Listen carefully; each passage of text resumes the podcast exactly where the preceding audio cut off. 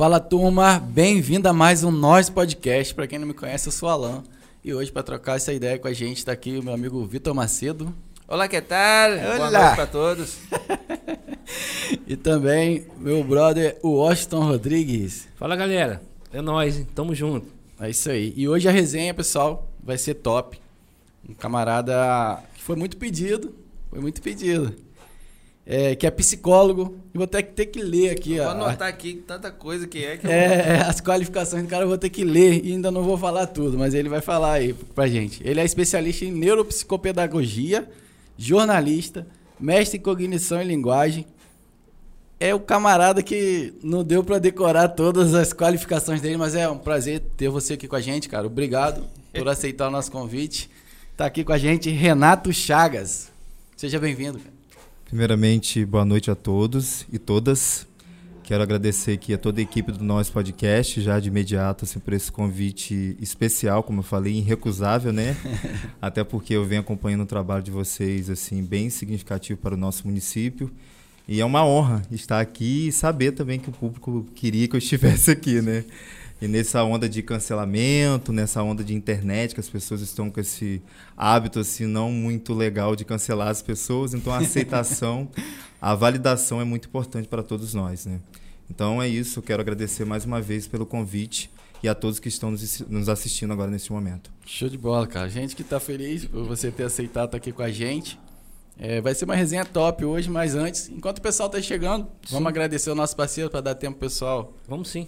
Vamos? Um dos nossos parceiros aí é a Casa e Vídeo. A Casa e Vídeo que está localizada aqui no centro de São Francisco, é, na avenida principal, em frente ao cartório do, ofino- do ofício único. É, mandar um abraço aí para o nosso amigo Rodrigo, também o Diego, a Lara, também o Otávio e também a Thaís. É, a Casa e Vídeo, para quem não sabe, ela tem um, um- um nicho muito grande aí na parte de, de, de casa, né? Utilidade É, doméstica. utilidade. Muitas das vezes a gente saía daqui para ir em outros, outra cidade, né? Uhum. E graças a Deus já está aí localizado e sendo campeão aí de venda aí. E, e quero agradecer a galera que mandou um recebido pra gente, né, na, na- no último programa.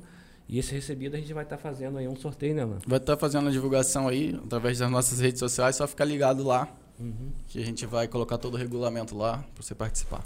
Show de bola. A gente tem a Depil Femme. O que, que é Depil Femme? A Depil Femme é um centro de depilação estética e esmalteria feminina, né? Uhum. Já há oito anos no mercado. Está localizado aqui no centro, na rua Esmeralda Oeste, número 187. Então, se você quer agendar um desses procedimentos, é só ligar no telefone 22 99991 6065. 22 99991 6065. Você vai falar com a Joyce ou com a Michelle. Então a, a- a nossa. A nossa, as mulheres, né, que tem aquele espelhinho de repente indesejável. Indesejável, né? Quer se Essa- livrar? Se livrar é só procurar a Depil. Procura a Depil. Falar com a Sucesso. Na certa. Isso aí. Obrigado, Michele. Obrigado pela parceria. Obrigado aí por confiar na gente. E tamo junto. É, outro parceiro nosso é o Aras Galopante, que está localizado aqui no Imburi, no Imburi de Campos. O Aras Galopante cria a raça Manga Larga Machador. E a raça Manga Larga Machador é o melhor cavalo de sela do mundo. É, eles têm a venda de embriões, potro, cavalo e também cobertura. Um abração para o Dr. Marco Barreto. Um abraço, meu amigo. Obrigado pela confiança e a parceria. É, a de Pietro. A de Pietro é que nos veste, né? É a grife que nos veste aqui, ó. Isso aí. A de Pietro tá em, ah, eu creio que agora no mês que vem vai estar inaugurando a sua sede própria lá no Espírito Santo. A do Macedo, deu tempo secar de novo, não? Ah, É, mas no próximo... Bota atrás da geladeira. é muita implicância. É, a de Pietro também, além de inaugurar né, a sua loja no Espírito Santo, em breve vai estar com a filial aqui em São Francisco. Quero mandar um abraço lá para o Patrick e também para a Michele Souza. Para quem quiser fazer o contato e saber, de repente até mesmo ser um dos. é, comprar o produto deles lá, é só fazer o contato no, no DDD 27 997 092695 ou DDD, ou DDD 22 997 520921 falar com a Michele Souza. Obrigado pela parceria. É, Delícia do Saber. Delícia do Saber é um quiosque que tem aqui em São Francisco, no centro de São Francisco, na rua Otávio Pinto de Oliveira, número 32. É, além do açaí, é, as meninas de Macedo que não gostam de Macedo. Rapaz, O açaí, não, vamos né? fazer o açaí tá me quebrando, cara. Que Minha isso, esposa eu- gosta muito. E o bolinho de, de, de, De aipim. carne seca? Além do açaí, tem o salgado, né? Tá dando fome aqui agora. né? Ah, então. É, salgado assado e frito na hora. E o referencial é o bolinho de carne seca lá. Obrigado aí a Samara, também o Ranulfo. E o teleentrega no, no delivery, né? É, o 997-789-786. Um beijo para todas aí. É, a Cisimed é o- uma clínica aqui também no centro de São Francisco, na rua Lions Clube número 18, no centro de São Francisco. Obrigado, Tânia, pela parceria. A Cisimed, além de vários exames lá, um dos é, especialistas que já está no mercado já há mais de 23 anos é o Dr. Valério, que é o ginecologista renomado, Uhum. e ele atende a Cisimed de 15 em 15 dias. E o exame de, de colonoscopia, é, com todos os aparatos lá necessários, como médico, enfermeiro e anestesista. É, então, você que está precisando aí, é só fazer o contato lá com a, com a nossa amiga Tânia e também com a Graziela. Além da matriz, eles têm a filial em Travessão de Barra, que está localizado nos altos da drogaria do Daniel. Tá certo? Show de bola. E nós temos aí o Alfa, né, também a, a TV Lagos, né? Boa noite aí, pessoal, né, telespectadores da TV Lagos, para todo o estado do Rio de Janeiro e para a TV Gazeta Popular, para 99 países. Estamos ao vivo, né, nesse É, momento. É falar 500, mas eu acho que nem existe tanto país. é 99. E a Alfa Telecomunicações, que, que numa parceria que fornece a nossa internet. Então, obrigado aí, Vaguinho. E eu Tamo deixei junto. por último aí, Alan, o Hum. Bazar Barbosa, até proposital. É, para você que está reformando, quer reformar ou até mesmo construir, é, dá um pulinho ali em Guaxindiba, na Avenida é, Campista, na chegada de Guaxindiba. Primeira loja direita, não tem Primeira erro. loja direita. Bazar Barbosa. Gente, é, é, o preço realmente tá bacana, tá muito é, legal. É só procurar lá o Otávio, também o Daniel e o Giovanni. E eles estão com uma promoção lá diferenciada, a questão do vaso, o vaso acoplado, e também é, a coluna de ferro, 516, Uhum. com preço excelente. Mas daqui a pouco a gente vai divulgar mais, mais alguma coisa em relação ao, Bar- ao Bazar Barbosa. E fica ligado aí que vai ter cupom. Tem cupom, Isso, tem? tem, Cupom tem, de desconto? tem. Só fica ligado aí que daqui a pouco a gente vai estar divulgando o Isso cupom. aí, tem algo grande aí, da do Bazar Barbosa. Obrigado aí, Otávio. Obrigado pela parceria aí. Tamo Isso junto. aí. E é nóis. É nóis, Mas mano. tem tanta coisa pra perguntar, cara. É. Por exemplo, É. eu não sei qual é, é, mas você quer começar, Washington? Não, filho, pode ficar à vontade. Então posso perguntar? Com certeza. Pode começar. Bem requisitado. É porque eu não sei a diferença de, de, de psicólogo para psiquiatra. Você podia falar pra gente aí? Uma boa pergunta. Então, é, psicólogo, a gente trabalha com questões mais subjetivas. Como assim? Questões que a gente não pode tocar, como na biologia, que você sabe que um problema tal está em tal órgão. Então, psicologia trabalha com a questão do pensamento, o sentimento e o comportamento. Já a psiquiatria trabalha com a questão da biologia, que é o cérebro, todo o processo cerebral, que nós temos neurotransmissores, como serotonina, dopamina, noradrenalina, entre outros neurotransmissores assim que tem no cérebro. Então, quando você vai ao psiquiatra, ele vai receitar remédio para você para trabalhar que quando tem, por exemplo, uma ansiedade, uma depressão, está tendo um desequilíbrio químico no cérebro. E quando você está com essa depressão, além da parte biológica, você vai ter que resolver a questão do pensamento. Eu sempre falo com meus, com meus pacientes assim: não, não- existe nenhum remédio que vai mexer com aquilo que você pensa. Ele vai te aliviar momentaneamente, mas não vai ter um remédio assim. Eu estou pensando em largar o meu emprego, vou tomar um remédio para ficar no emprego. Não tem isso. Mas o remédio ele vai aliviar a sua tensão biologicamente. O que vai fazer você refletir criticamente, repensar a sua vida é a terapia psicológica. Então, assim, quando o paciente está com transtorno de ansiedade, por exemplo, no nível mais elevado, que a gente sabe que é uma questão biológica, quando o paciente começa a chorar do nada, sem motivo nenhum, aí a gente orienta a procurar um psiquiatra que vai é, uma- é um desequilíbrio químico no cérebro. Quando o paciente não tem como, não consegue dormir, tem dificuldade de, de, de apetite, a gente sabe que é uma questão mais biológica. Mas aí com a terapia também você consegue resolver. Então, resumidamente, o psicólogo vai atuar na parte do pensamento, do comportamento e do sentimento.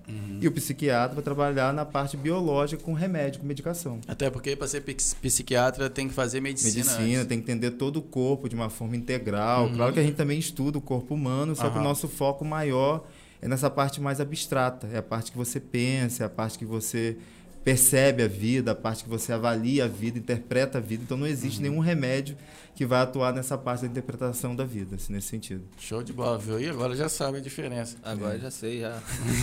Então, assim, por exemplo, você vou com uma ansiedade, assim, exemplo, todos nós temos ansiedade, que é uma coisa comum do ser humano ter ansiedade. Aí você vai Como perguntar é bom assim, saber, eu pensei que era só eu que era ansioso. não, todo mundo tem ansiedade, porque a ansiedade faz parte da, da sobrevivência, desde os primórdios da humanidade, quando o homem caçava, que ficava ansioso pela caça, faz parte da sobrevivência, até como ameaça também dos animais daquela época, etc e tal.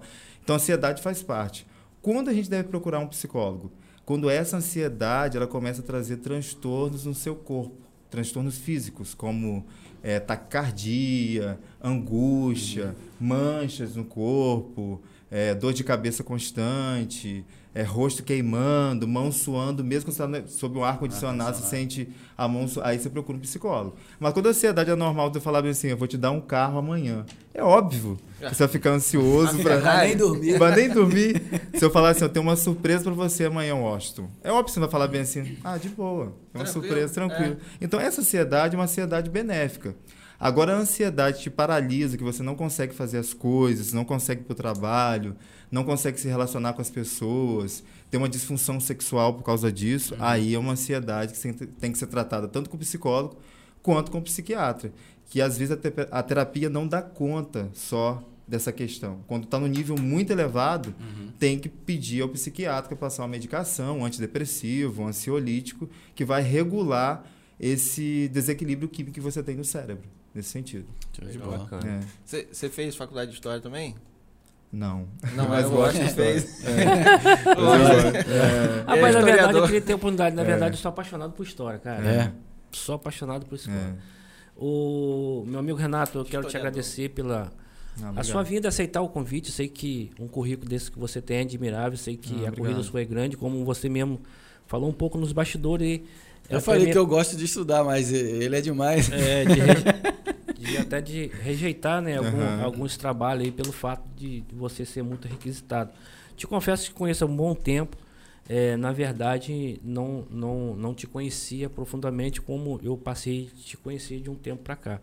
É, voltando lá atrás, eu queria tocar alguns assuntos, questão de um, um, um bairro né, que eu gosto, na verdade, é um bairro que eu fui, é, fui criado muito próximo, né, que eu sou de Santa Luzia. Queria que você falasse um pouco de Praça João Pessoa e também é, a nossa localidade ali perto do Parque de Exposição, aquele lugar ali de Praça João Pessoa. É Boca da Areia? Boca da Areia. Boca Boca da Areia, tá ligado.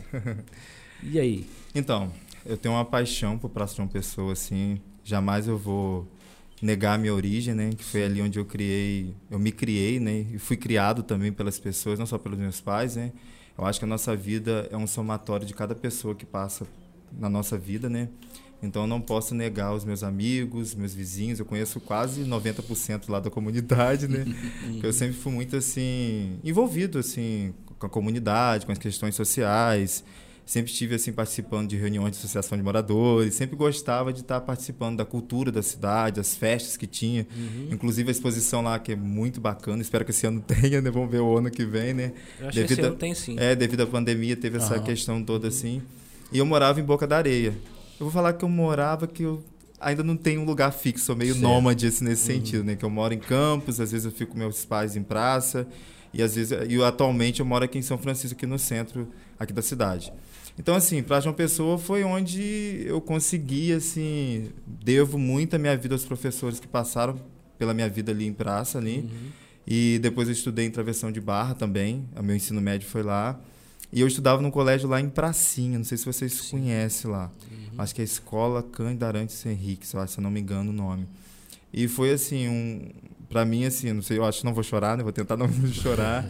que para chegar aqui onde eu cheguei, de vocês falarem esse currículo que eu tenho hoje assim, para mim foi uma luta constante assim, até pela questão dos meus pais assim, serem de baixa renda, assim, ter uma família humilde. Uhum. E eu me lembro que eu levava minhas coisas num saco de arroz, De assim, arroz. de 5 quilos, assim, de... Sério? É, é. E às vezes, assim, eu vinha da escola, assim, tinha que... Inclusive, eu até briguei com um amigo meu por causa disso, que a gente tava... Dividiu uma cana, né, pra todo mundo, Sim, né? é. Ele pegou a cana que eu tinha acabado de descascar, que ele não sabia descascar a cana, e ele pegou a cana da minha mão, quebrei a cana na cabeça dele.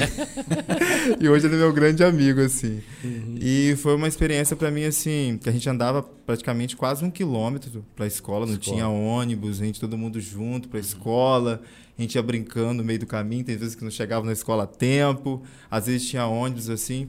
Então, assim, foi, minha história começou ali nessa escola, ali na pracinha, assim, onde eu conheci é, professores que me incentivaram ali. A professora, eu lembro que a professora percebeu que eu tinha alguma coisa a mais, porque Aí. eu aprendi a ler. avançado aí, é, não, não tô nem pra me ser melhor do que ninguém. Que ela percebeu que eu aprendi a ler muito rápido, assim, e a conectar as coisas, assim, entender as coisas muito rápido, assim. E aquilo ficou na minha cabeça. E até chegou um momento que eu achava que eu não tinha muita, que eu não tinha muito valor, assim. Tem esse momento da vida, eu tinha- já tive alguns complexos de inferioridade, assim. Hoje eu sou muito bem resolvido, mas eu passei por todo um percurso, assim, de preconceito por cor, que eu já passei por isso também, assim, questão de ser negro. E aí eu me criei ali na boca da areia, brincava muito. A minha infância foi muito feliz. Eu brinquei, assim, não tenho vergonha de falar.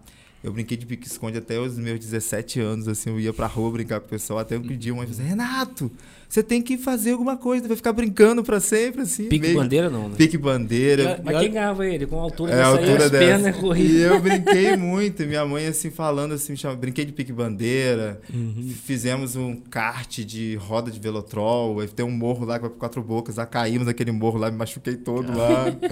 E olha Fiz- como é que os tempos vão mudando. Hoje em dia, os pais têm que obrigar o filho a sair de casa. Nossa, eu brin- brincava Sair muito. do celular, né? É. Tive um clube dos amigos, assim, que foi muito bacana, assim, que eu reuni meus melhores amigos e tinha um clube lá em casa, fizemos uma casa na árvore. Olha aí. A gente se reunia sempre pra brincar. Era tipo assim, sem nenhuma maldade. Aham, aham. E a gente não tinha essa dependência tecnológica que hoje existe nas crianças que não sabem o que é brincadeira mesmo. Brinquei de tudo, é.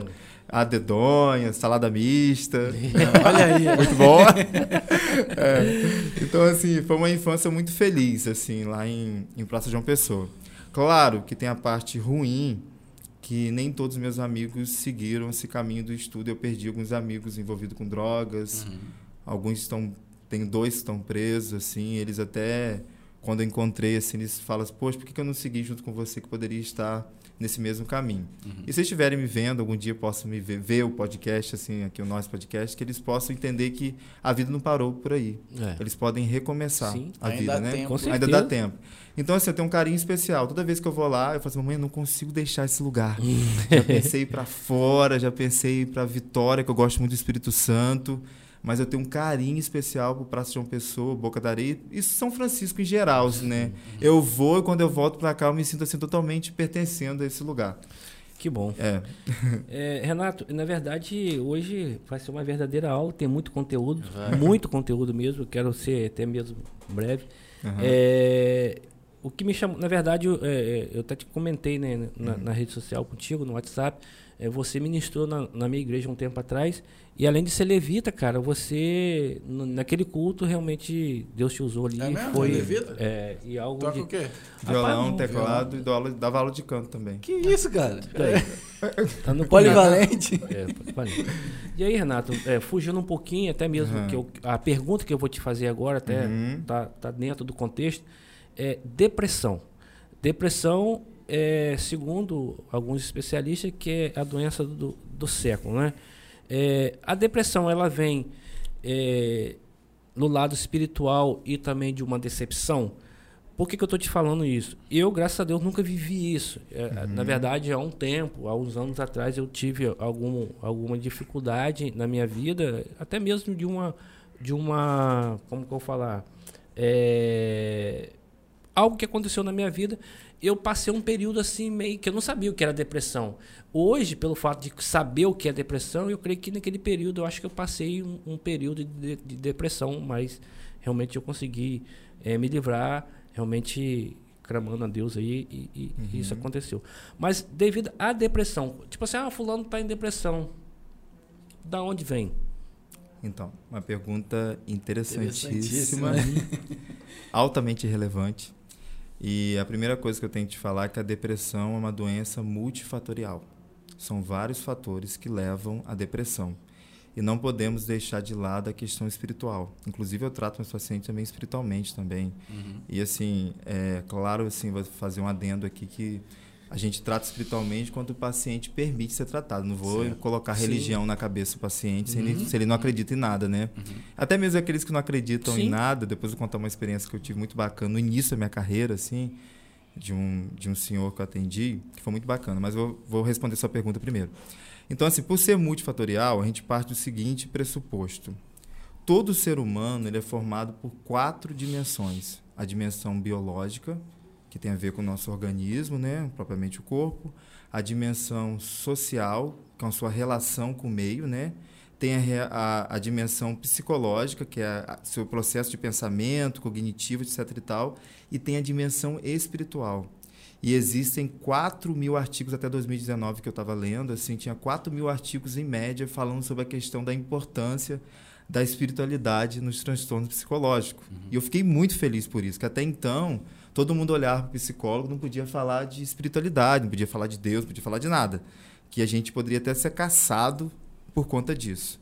Então tinha que ser bem neutro, assim, não podia falar nada. Hoje em dia a gente consegue mais romper essa barreira. Então a depressão tem sim o lado espiritual e a depressão tem a ver quando o indivíduo ele perde o sentido na vida por alguma questão que acontece com ele. Tem esse sentido, tem essa questão. Então a gente tem uma tríade negativista. É quando o indivíduo começa a olhar para o futuro de forma negativa, olhar para si de forma negativa e olhar para o outro de forma negativa. Ou seja, ele vê a vida de forma pessimista. E isso vem de uma ordem biológica também, porque existem pessoas que têm uma predisposição biológica a ter depressão. Muita gente não sabe disso, né? Porque o cérebro ele tem toda uma questão, como eu te falei, dos neurotransmissores, que são o quê? São substâncias que, de- que nos deixam a gente bem, como a gente está aqui feliz. Agora, nossa dopamina e serotonina estão altas aqui, porque a gente está feliz, tá? é um momento único, um momento singular. Então, não há por que estar depressivo agora. Então, quando, quando a gente, a pessoa já tem uma predisposição a ter uma serotonina baixa, dopamina, esses neurotransmissores, é mais propensa a qualquer decepção que ela tiver na vida, ela ter uma depressão. Agora, uma pessoa que não tem um desequilíbrio químico, é uma pessoa, digamos que, aspas, normal, ela não tem uma propensão de qualquer decepção levar a uma depressão. E a depressão vem por frustração, por expectativas altas. Você coloca muita expectativa no relacionamento, no trabalho, nas pessoas, na igreja, no pastor, nos irmãos. Então, tudo isso leva a uma Uma depressão. Então, assim, você tem que ter o equilíbrio na vida é importante, porque todo excesso traz um prejuízo. Se você me falar qualquer coisa que, que faz bem em excesso, dou um prêmio. Assim, não tem nada em excesso que faz bem. Deus em excesso leva ao fanatismo. Amor em excesso leva à possessividade, ao ciúme exacerbado. O medo em excesso leva à síndrome do pânico. A ansiedade em excesso leva ao transtorno de ansiedade generalizado. A tristeza, ficar triste é normal. As pessoas ficam dois dias tristes, falam que está depressivo. Gente, é normal ficar triste dois dias.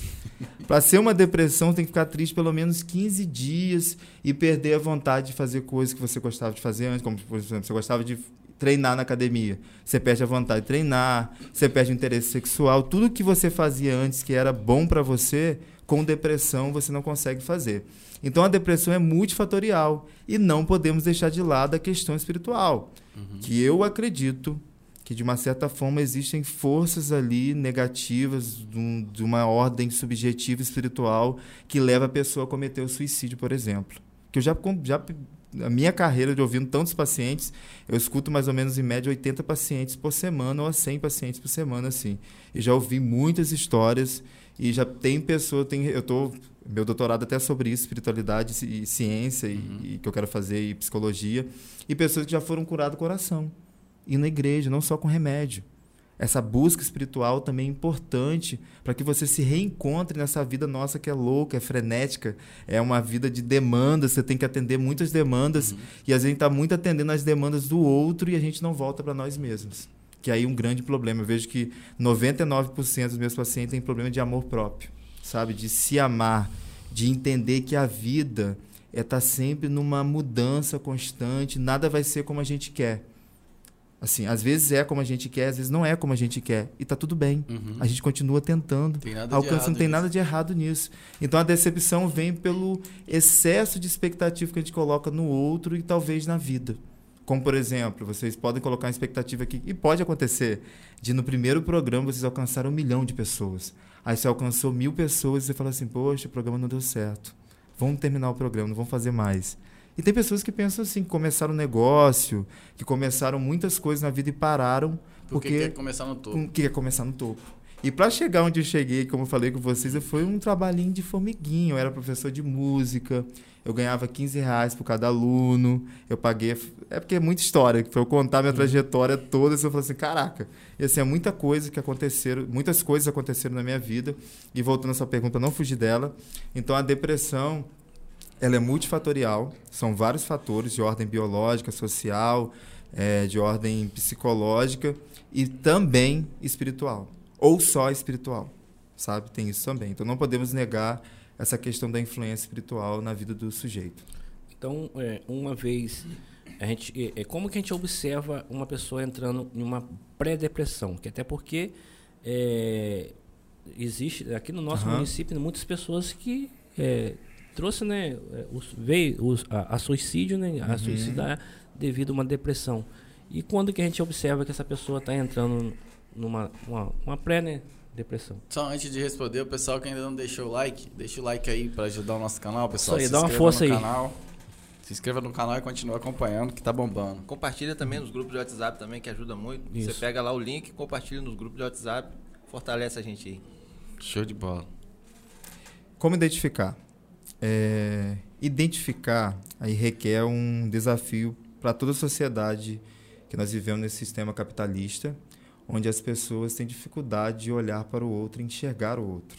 Na, Sabe? na parte rapidinho. Ah, É, a questão da depressão. ah, Já aconteceu caso aqui no município que Uhum. pessoas se suicidou uhum. e o cara tava dando risada, brincando, conversando. Existe isso que eu ia chegar nesse ponto. Desculpa aí, Depressão lá. sorridente.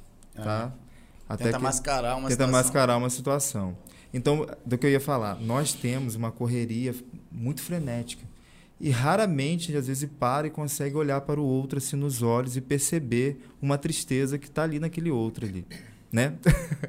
de olhar, de perceber, até mesmo de acompanhar, de acompanhar a vida do outro, não Aham. no sentido de vigiar a vida do outro, mas saber assim, por exemplo, o Washington é um cara que gosta de ir à igreja, que gosta de reunir os amigos, que gosta de jogar futebol. Tô só citando assim, não sei se talvez seja isso, não sei. Recebo. É. E de repente o Washington ele começa a não querer fazer nada disso. E até mesmo não querer nem olhar direito para as pessoas, olha e olha para baixo, assim. Uhum. São, são é, digamos que pistas que pode, podem levar a gente a entender que aquela pessoa passou com um transtorno psicológico, sobretudo a depressão. Uhum. Só que a gente vive uma vida tão corrida que a gente às vezes nem para para perceber isso. A gente percebe só quando acontece um uma tentativa de suicídio ou um suicídio que você fala assim, caraca, realmente, lembra daquela vez que eu convidei fulano para jogar futebol? Que ele recusou e, cara, ele gosta de futebol. Lembra daquela vez também que ele parou? de- Aí só quando a pessoa Você morre que você vai se atentar Uhum. que ele estava num processo depressivo. Então, quando você perceber que seu amigo está muito assim, dizendo não para atividades que antes Rotineiramente. ele aceitava, ou quando até mesmo em casa a mulher reclama que ele não quer nem ter relação sexual, que geralmente isso para o homem é muito importante, e é um sinal também que às vezes pode ser também outra ordem, não da depressão, uma ordem mais de outros meios assim de traição, etc e tal, mas pode ser também a questão da depressão, Uhum. que ele está triste assim por muito tempo. Ou quando a pessoa era muito triste, era uma pessoa fechada e de repente ela começa a ficar muito sorridente. Isso também chama atenção, sabe? Uma pessoa que não era muito de sorrir e de repente está sorrindo muito. Isso mascara uma dor. Pode estar mascarando uma dor, mascarando o sentimento, está ali maquiando uma tristeza que está dentro do indivíduo. Então, assim, nós, como seres humanos, temos que ter essa sensibilidade de estar no outro, sobretudo aquelas pessoas que estão mais próximas da gente, como amigos, familiares, quando há esse, essa mudança de hábito e essa, nem todo sorriso é um sorriso. Um sorriso pode ser uma tristeza escondida. Então a gente tem que prestar atenção nesse sentido assim. Tem até o ator, acho que foi Jim Carrey, que eu acho que ele estava com depressão e é um comediante que faz filmes assim, muito- todo mundo ri, né? faz todo mundo rir, só que ele não conseguia fazer-se rir, Bacana. né? Porque às vezes também tem o cara que tá do seu lado ali, o ser humano é expert em, em disfarçar sentimento, né? Sim. Às vezes tá ali endividado, sim. tá ali, a- a- brigou com a esposa, às vezes é vascaíno, coitado. Uhum. Às vezes... Olha aí, rapaz. O tricolor também foi eliminado Olha ontem. aí, rapaz. Foi eliminado aí, ontem, foi mal aí. Me ajuda aí. Mas o cara.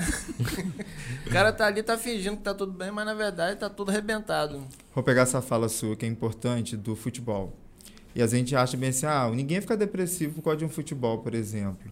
Então, qualquer coisa que o indivíduo interpretar como algo ruim, pessimista, pode levar a uma depressão. Do time dele, por exemplo, perder, a gente dá, dá risada assim, brincando, para quebrar um pouco o clima, mas isso pode ser uma depressão também. Eu me lembro que eu tive uma, uma paciente aqui na clínica da família que eu atendo, que eu dei. Tô até falando com o outro, o outro psicólogo que atende lá, que ela chegou e falou bem assim, ó, eu tô com ansiedade alta causa do Flamengo. Essa aí é flamenguista. né? E tava mesmo, sabe? Assim, ela não conseguia assistir os jogos e desenvolveu mesmo o transtorno de ansiedade. E a gente fala assim, a bobeira. E é importante falar que a dor do outro não é uma bobeira. Pode ser bobeira para você. Mas só quem está sentindo a dor sabe a dor, sabe a intensidade dessa dor. Então pode ser uma depressão, pode ser uma espinha no rosto. Depende como você avalia isso dentro de você. Que na verdade a psicologia parte do seguinte pressuposto: não é a situação que faz você sofrer. É como você interpreta a situação.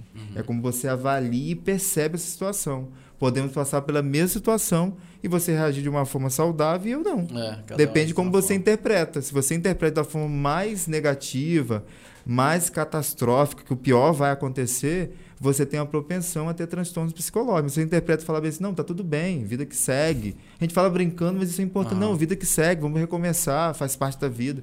Essas frases nos ajudam também a enfrentar as intempéries, os obstáculos, tudo que acontece na nossa vida cotidiana. Agora, quando a pessoa ela entende que ela precisa de ajuda, assim como essa flamenguista, é mais fácil para vocês, né? Porque Sim. ela procurou ajuda, Procurou ela psicólogo. entendeu. O É. pior é. quando a pessoa acha que tá bem e não tá. Não, tá bem. Aí eu acho que fica mais difícil o trabalho para vocês. E como absorver tudo? Eu sei que vocês estudam muito, principalmente você. como absorver todas essas histórias tristes, histórias de, de, de problemas no passado e, e- e ir para casa, ficar de boa? Como é que é isso? Então, a primeira coisa que eu vou falar, eu acho que. Eu acho não, eu tenho convicção assim, total. A minha fé me ajuda bastante. Sabe assim, é, eu sou muito espiritualizado. Eu oro por todos os meus pacientes antes de ir para a clínica. Eu oro quando chego da clínica. Às vezes, quando os casos são mais graves, eu é de imagino que você deve escutar histórias É. mirabolantes, cara. Quando os casos são mais graves, assim, eu de madrugada eu oro para alguns pacientes que eu vejo que eu fico. eu- até hoje eu tenho uma meta de não perder nenhum paciente, assim, Uhum. para depressão, de suicídio, e até hoje eu não perdi. Se acontecer, faz parte, Uhum. mas Deus sabe que eu busco fazer de tudo para ter esse paciente para perto. Já fiz terapia na praia. Já levei paciente no shopping comigo. Então, tento fazer alguma coisa a mais, Entendi. sabe? Assim, além do que a psicologia permite fazer. Que isso é a psicologia não, às vezes tem essa questão de não se envolver tanto com o paciente, não. Mas eu acho que quando se trata de uma vida que está em risco, a gente tem que fazer mais por essa vida. Vai muito mais além do que um dinheiro. Vai muito mais além do que um número de prontuário. Eu acho que todos os médicos, todos os prof- profissionais da saúde deveriam pensar nesse sentido, que não é ali um número de prontuário, que não é ali mais um, mas é uma vida que está sofrendo, é uma vida que você tem que se dedicar a essa vida. Então já vim para casa assim mal, já vim para casa triste, coisas que mexem muito comigo é abuso sexual de crianças. Uhum. Todo abuso sexual, mas de crianças, essa questão de pedofilia, né? É. É, Tudo que envolve criança, acho criança, que mexe mais me- nossa, eu já fiquei sem dormir já, assim, pensando em tudo que eu ouvi, assim. É, teve um caso também do irmão que abusou da irmã, a irmã ficou grávida. Assim, coisas assim que se eu contar que eu acho que precisaria de mais programas, assim. Mas, assim, mexe muito comigo. Hoje em dia, devido ao muito tempo da profissão, de tanto atendimento, assim, eu já consigo filtrar mais. Até porque eu faço terapia também, né? Todo psicólogo tem que fazer terapia, né? A gente não tem que... Não é Tem só... um profissional que te ajuda. É, não é só religião, não é só questão de fé. Mas eu também converso com meu terapeuta. Uhum. Ele você para de se cobrar tanto, você não vai dar conta, você não é Deus. Então, assim, às vezes a gente fica nessa cobrança e querer sempre fazer o melhor e dar sempre uma, uma devolutiva saudável ao paciente. Às vezes a gente não consegue da maneira que a gente gostaria. Uhum. Que o ser humano é único, né? Então não, não existe receita de bolo para atender. Se eu for atender vocês três aqui, cada um eu vou atender de forma diferente. Uma abordagem diferente. Uns eu vou atender mais sorrindo, uns assim, até lá na clínica o pessoal da assim, tem, tem uns pacientes que dá risada lá com você na terapia, eu fico assim, porque faz parte do processo. Uhum. Uns eu sou mais alegre, sou mais, é, é, digamos que humor, tenho mais humor, outros eu sou mais sério. Então o paciente ele vai me conduzindo à técnica, sabe assim. Uhum.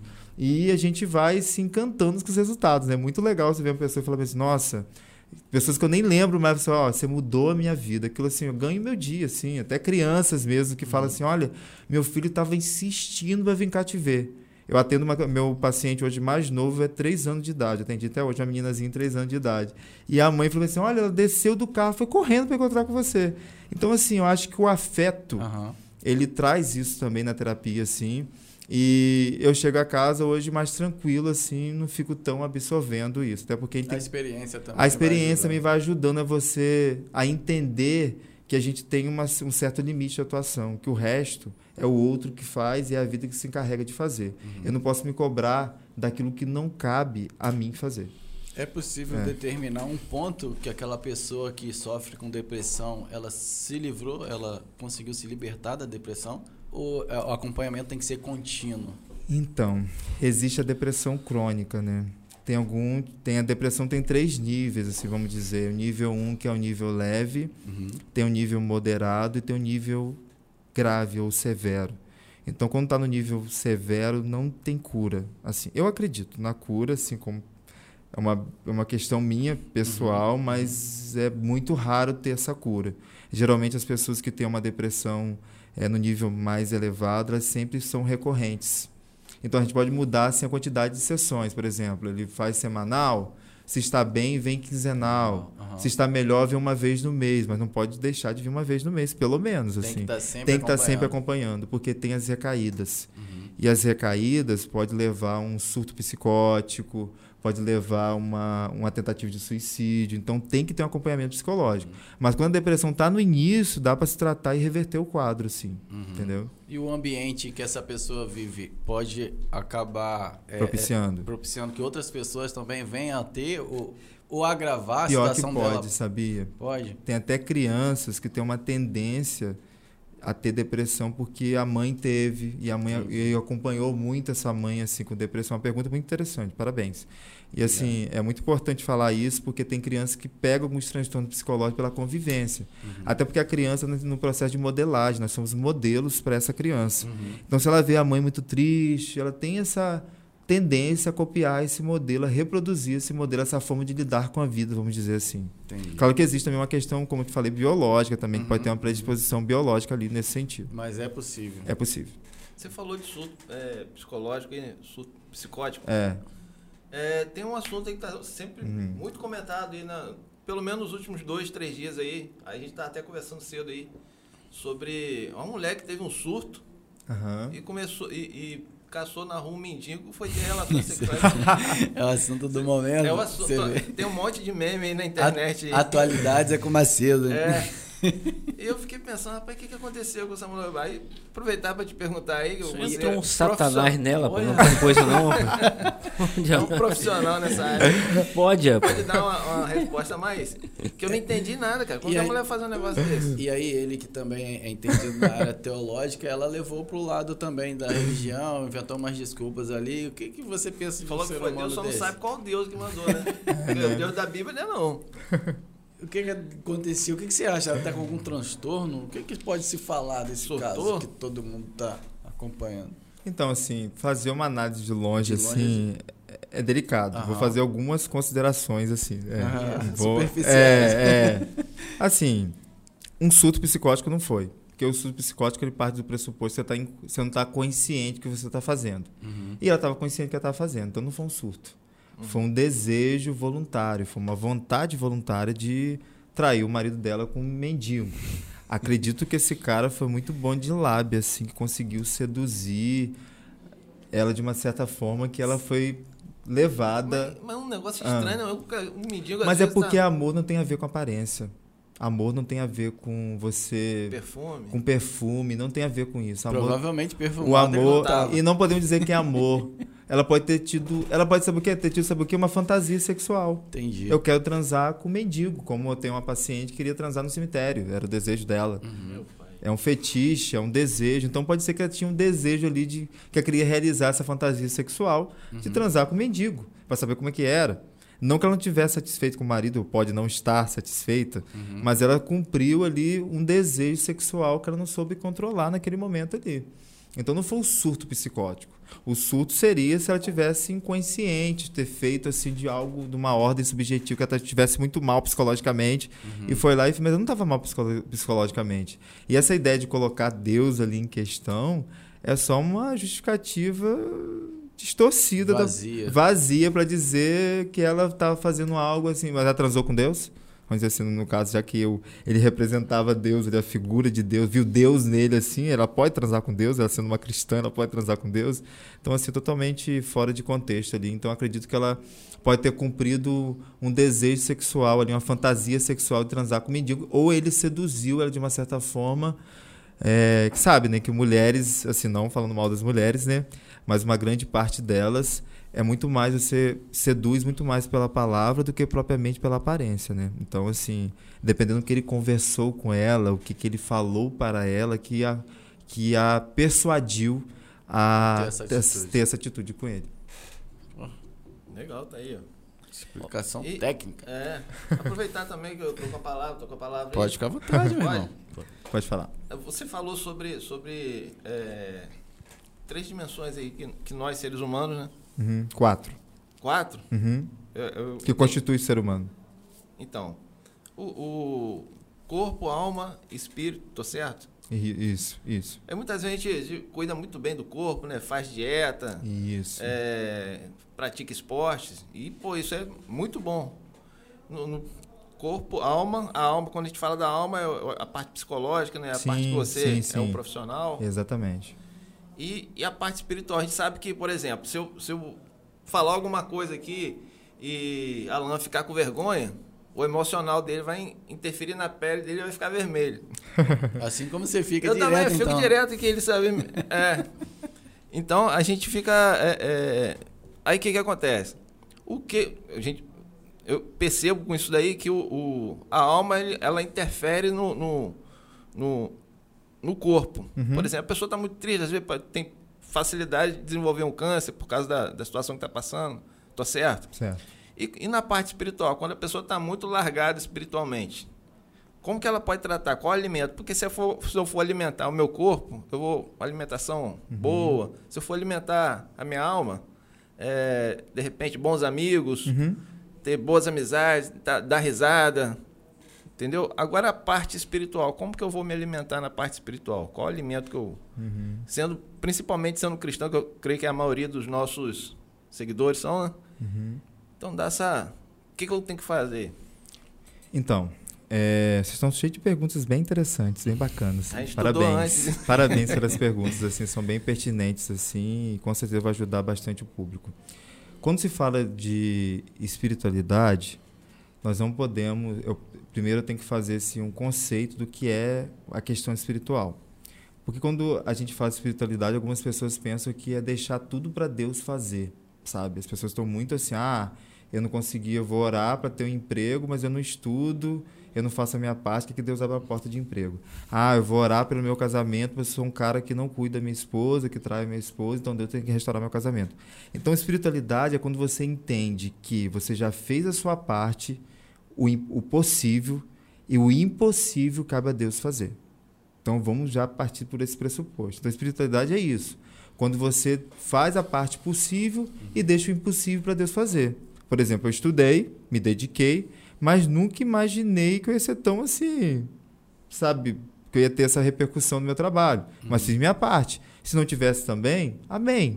Mas foi uma coisa que, que foi acontecendo devido à minha fé ligada ao meu esforço, minha dedicação. Uhum. Então, se tratando de, de, de que você fala de cuidado espiritual, significa você ter uma vida constante de oração, de leitura da Bíblia, de procurar de ocupar sua mente com, com bons pensamentos, com louvor, por exemplo, não fazendo uma crítica assim, eu não sou totalmente contra a músicas que não são religiosas, mas tem músicas que propiciam mais a sua carne, sabe? De traição, uhum. de desejo sexual, vou pegar todas essas músicas assim atualmente. Ah, a maioria, a maioria, a maioria das músicas é, atuais é, são com palavras chulas. Palavras é. chulas, então isso vai te levar o quê? Pro, pro caminho da carne, né? Uhum. Mas se você ouve alguma coisa que te eleva para Deus, que te coloca mais para perto do Senhor, digamos assim, é seu espiritual fica bem melhor, né? Do que você ouvir música e falar assim, vou, vou pro baile, vou beber todas, uhum. vou rebolar até o chão. Tiro pro alto, é Tiro pro alto, tiro borrada e bomba. É, é. então, assim, não fazendo crítica, tô falando aqui toda a parte espiritual. Uhum. Então, assim, quando você tem uma constância espiritual, que não é só um dia sim, um dia não, ou buscar a Deus só quando você tá mal. É todos os dias. Até mesmo quando você não tem nada para orar, você tem para agradecer por estar vivo. Uhum. Eu sou muito grato a Deus por estar vivo mediante essa Covid toda. Eu não parei meu trabalho quando a Covid. Eu, eu trabalhei, eu não sei o que é ser isolado. Eu, eu, não fiquei isolado. Mas eu ficava assim o tempo todo em oração na clínica. Cada vez que o paciente ligava assim, doutor, tô com Covid. Pronto, eu peguei. Aí eu fazia o teste, não tinha Covid. Não tive Covid até agora, pelo menos comprovado, né? Uhum. Então, assim, cuidado espiritual é importante. Eu sempre palestro e eu falo o seguinte, gente, eu vejo uma sociedade com corpo fitness, que o pessoal vai para academia, e com a mente obesa. Há um descontrole aí, há um desequilíbrio aí. Está com um corpo maravilhoso, e como já atendi fisiculturista, pessoas muito bonitas, com, corpo muito, com os corpos muito bonitos, porém com a mente cheia de frustrações, decepções, mágoas, uhum. ressentimentos. Então, assim, outra coisa importante que você falou, tanto espiritual quanto psicológico, pode levar a um câncer, por exemplo né? Já tem, um estu tem estudos mostrando que pessoas que têm dificuldade, por exemplo, de liberar perdão podem desenvolver um câncer. Pessoas que guardam muitas mágoas podem desenvolver um câncer. Que todos nós temos células cancerígenas. E o que provoca essas células são as nossas emoções. Então, quando você procura um psicólogo, é porque você está precisando colocar essas questões para fora. Está precisando elaborar a sua vida de novo. E existe um processo chamado de psicossomatização. Aí quando o paciente fala assim, ah, por que eu estou aqui? Eu tenho que falar o quê? Por quê? Desde a nossa infância até o nosso momento atual, você passou por várias coisas. Decepções, frustrações, tal, tal, tal. E nem tudo você fala para todos. Nem tudo você fala para todo mundo e alguma coisa fica na sua cabeça, algum resquício. Só que a soma de várias coisas leva o quê? Uma mente cheia. Aí quando você não fala pela boca, o seu corpo fala. Aí o corpo fala com o quê? Com mancha, com dor na barriga constante. Aí você vai no médico, aí você faz um monte de exames, não dá nada. Aí muita gente antigamente pensava que era macumba. Você, é, tinha essa visão assim distorcida. Ah, foi macumba, fiz exame, não deu nada. Botaram a macumba é uma macumba psicológica, então, porque assim. É um, há uma necessidade assim no ser humano de falar, de colocar para fora o que está te deixando mal. Então, quanto mais você guarda, você é muito introspectivo, tem uma tendência a ter transtornos psicológicos. Então, você está com o psicólogo para colocar tudo para fora, falar mesmo das suas questões, dos seus erros, dos seus acertos também. Sabe, eu me lembro que eu tive uma paciente em Campos, é, não era falar região, mas já falei, né? Em Campos, né? Campos que, é grande pra caramba. É grande, é. 600 mil habitantes, mais ou menos, eu acho, né? E ela ia para consulta dizendo que estava tudo bem, que ela queria me falar só de coisas boas. Eu, achei, eu sabia que não estava tudo bem. Só que eu deixei o tempo. Aí eu fui, teve um momento que eu fui irônico com ela propositalmente. Falei, tá bom, você vai entrar no meu artigo dizendo que em toda a minha vida, a única paciente que vem até mim só para contar que as coisas estão super bem. Vou até usar você no meu da minha palestra. Aí ela começou a ficar assim incomodada com aquilo. Ela foi contar, era uma história bem, bem, bem delicada. Assim, vou falar porque senão vai abrir muito uhum. questão aqui por questão de sigilo ético profissional. Uhum. Mas ela estava escondendo aquilo o tempo todo, já estava na quinta consulta, pagando uma consulta para mentir para si mesmo. E eu sempre falo para o paciente que quando ele senta, eu falo assim: olha, você tem duas opções. Ou você vai falar do seu personagem, vai sentar nessa cadeira, ou você vai ser real comigo.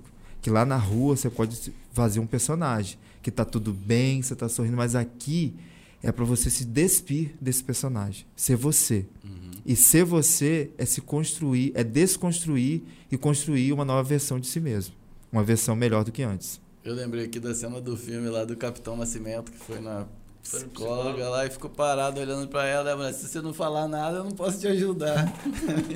É. Mais ou menos o que? Se a pessoa não, não contar o problema Exatamente. dela, e tem que ter essa congruência que você falou: corpo, alma e espírito. Um não pode prevalecer do outro. Uhum. Tem que estar tá tudo em equilíbrio. equilíbrio é, equilíbrio. e o problema é que a gente valoriza mais uma coisa e esquece do outro. Por exemplo, é eu vou muito para a igreja, Aí eu vou pra igreja demais, eu vou pra igreja demais, mas não cuido do meu corpo, não cuido da saúde, eu fico orando lá pedindo pra Deus curar minhas doenças. É, não tá, não tá né? tendo equilíbrio.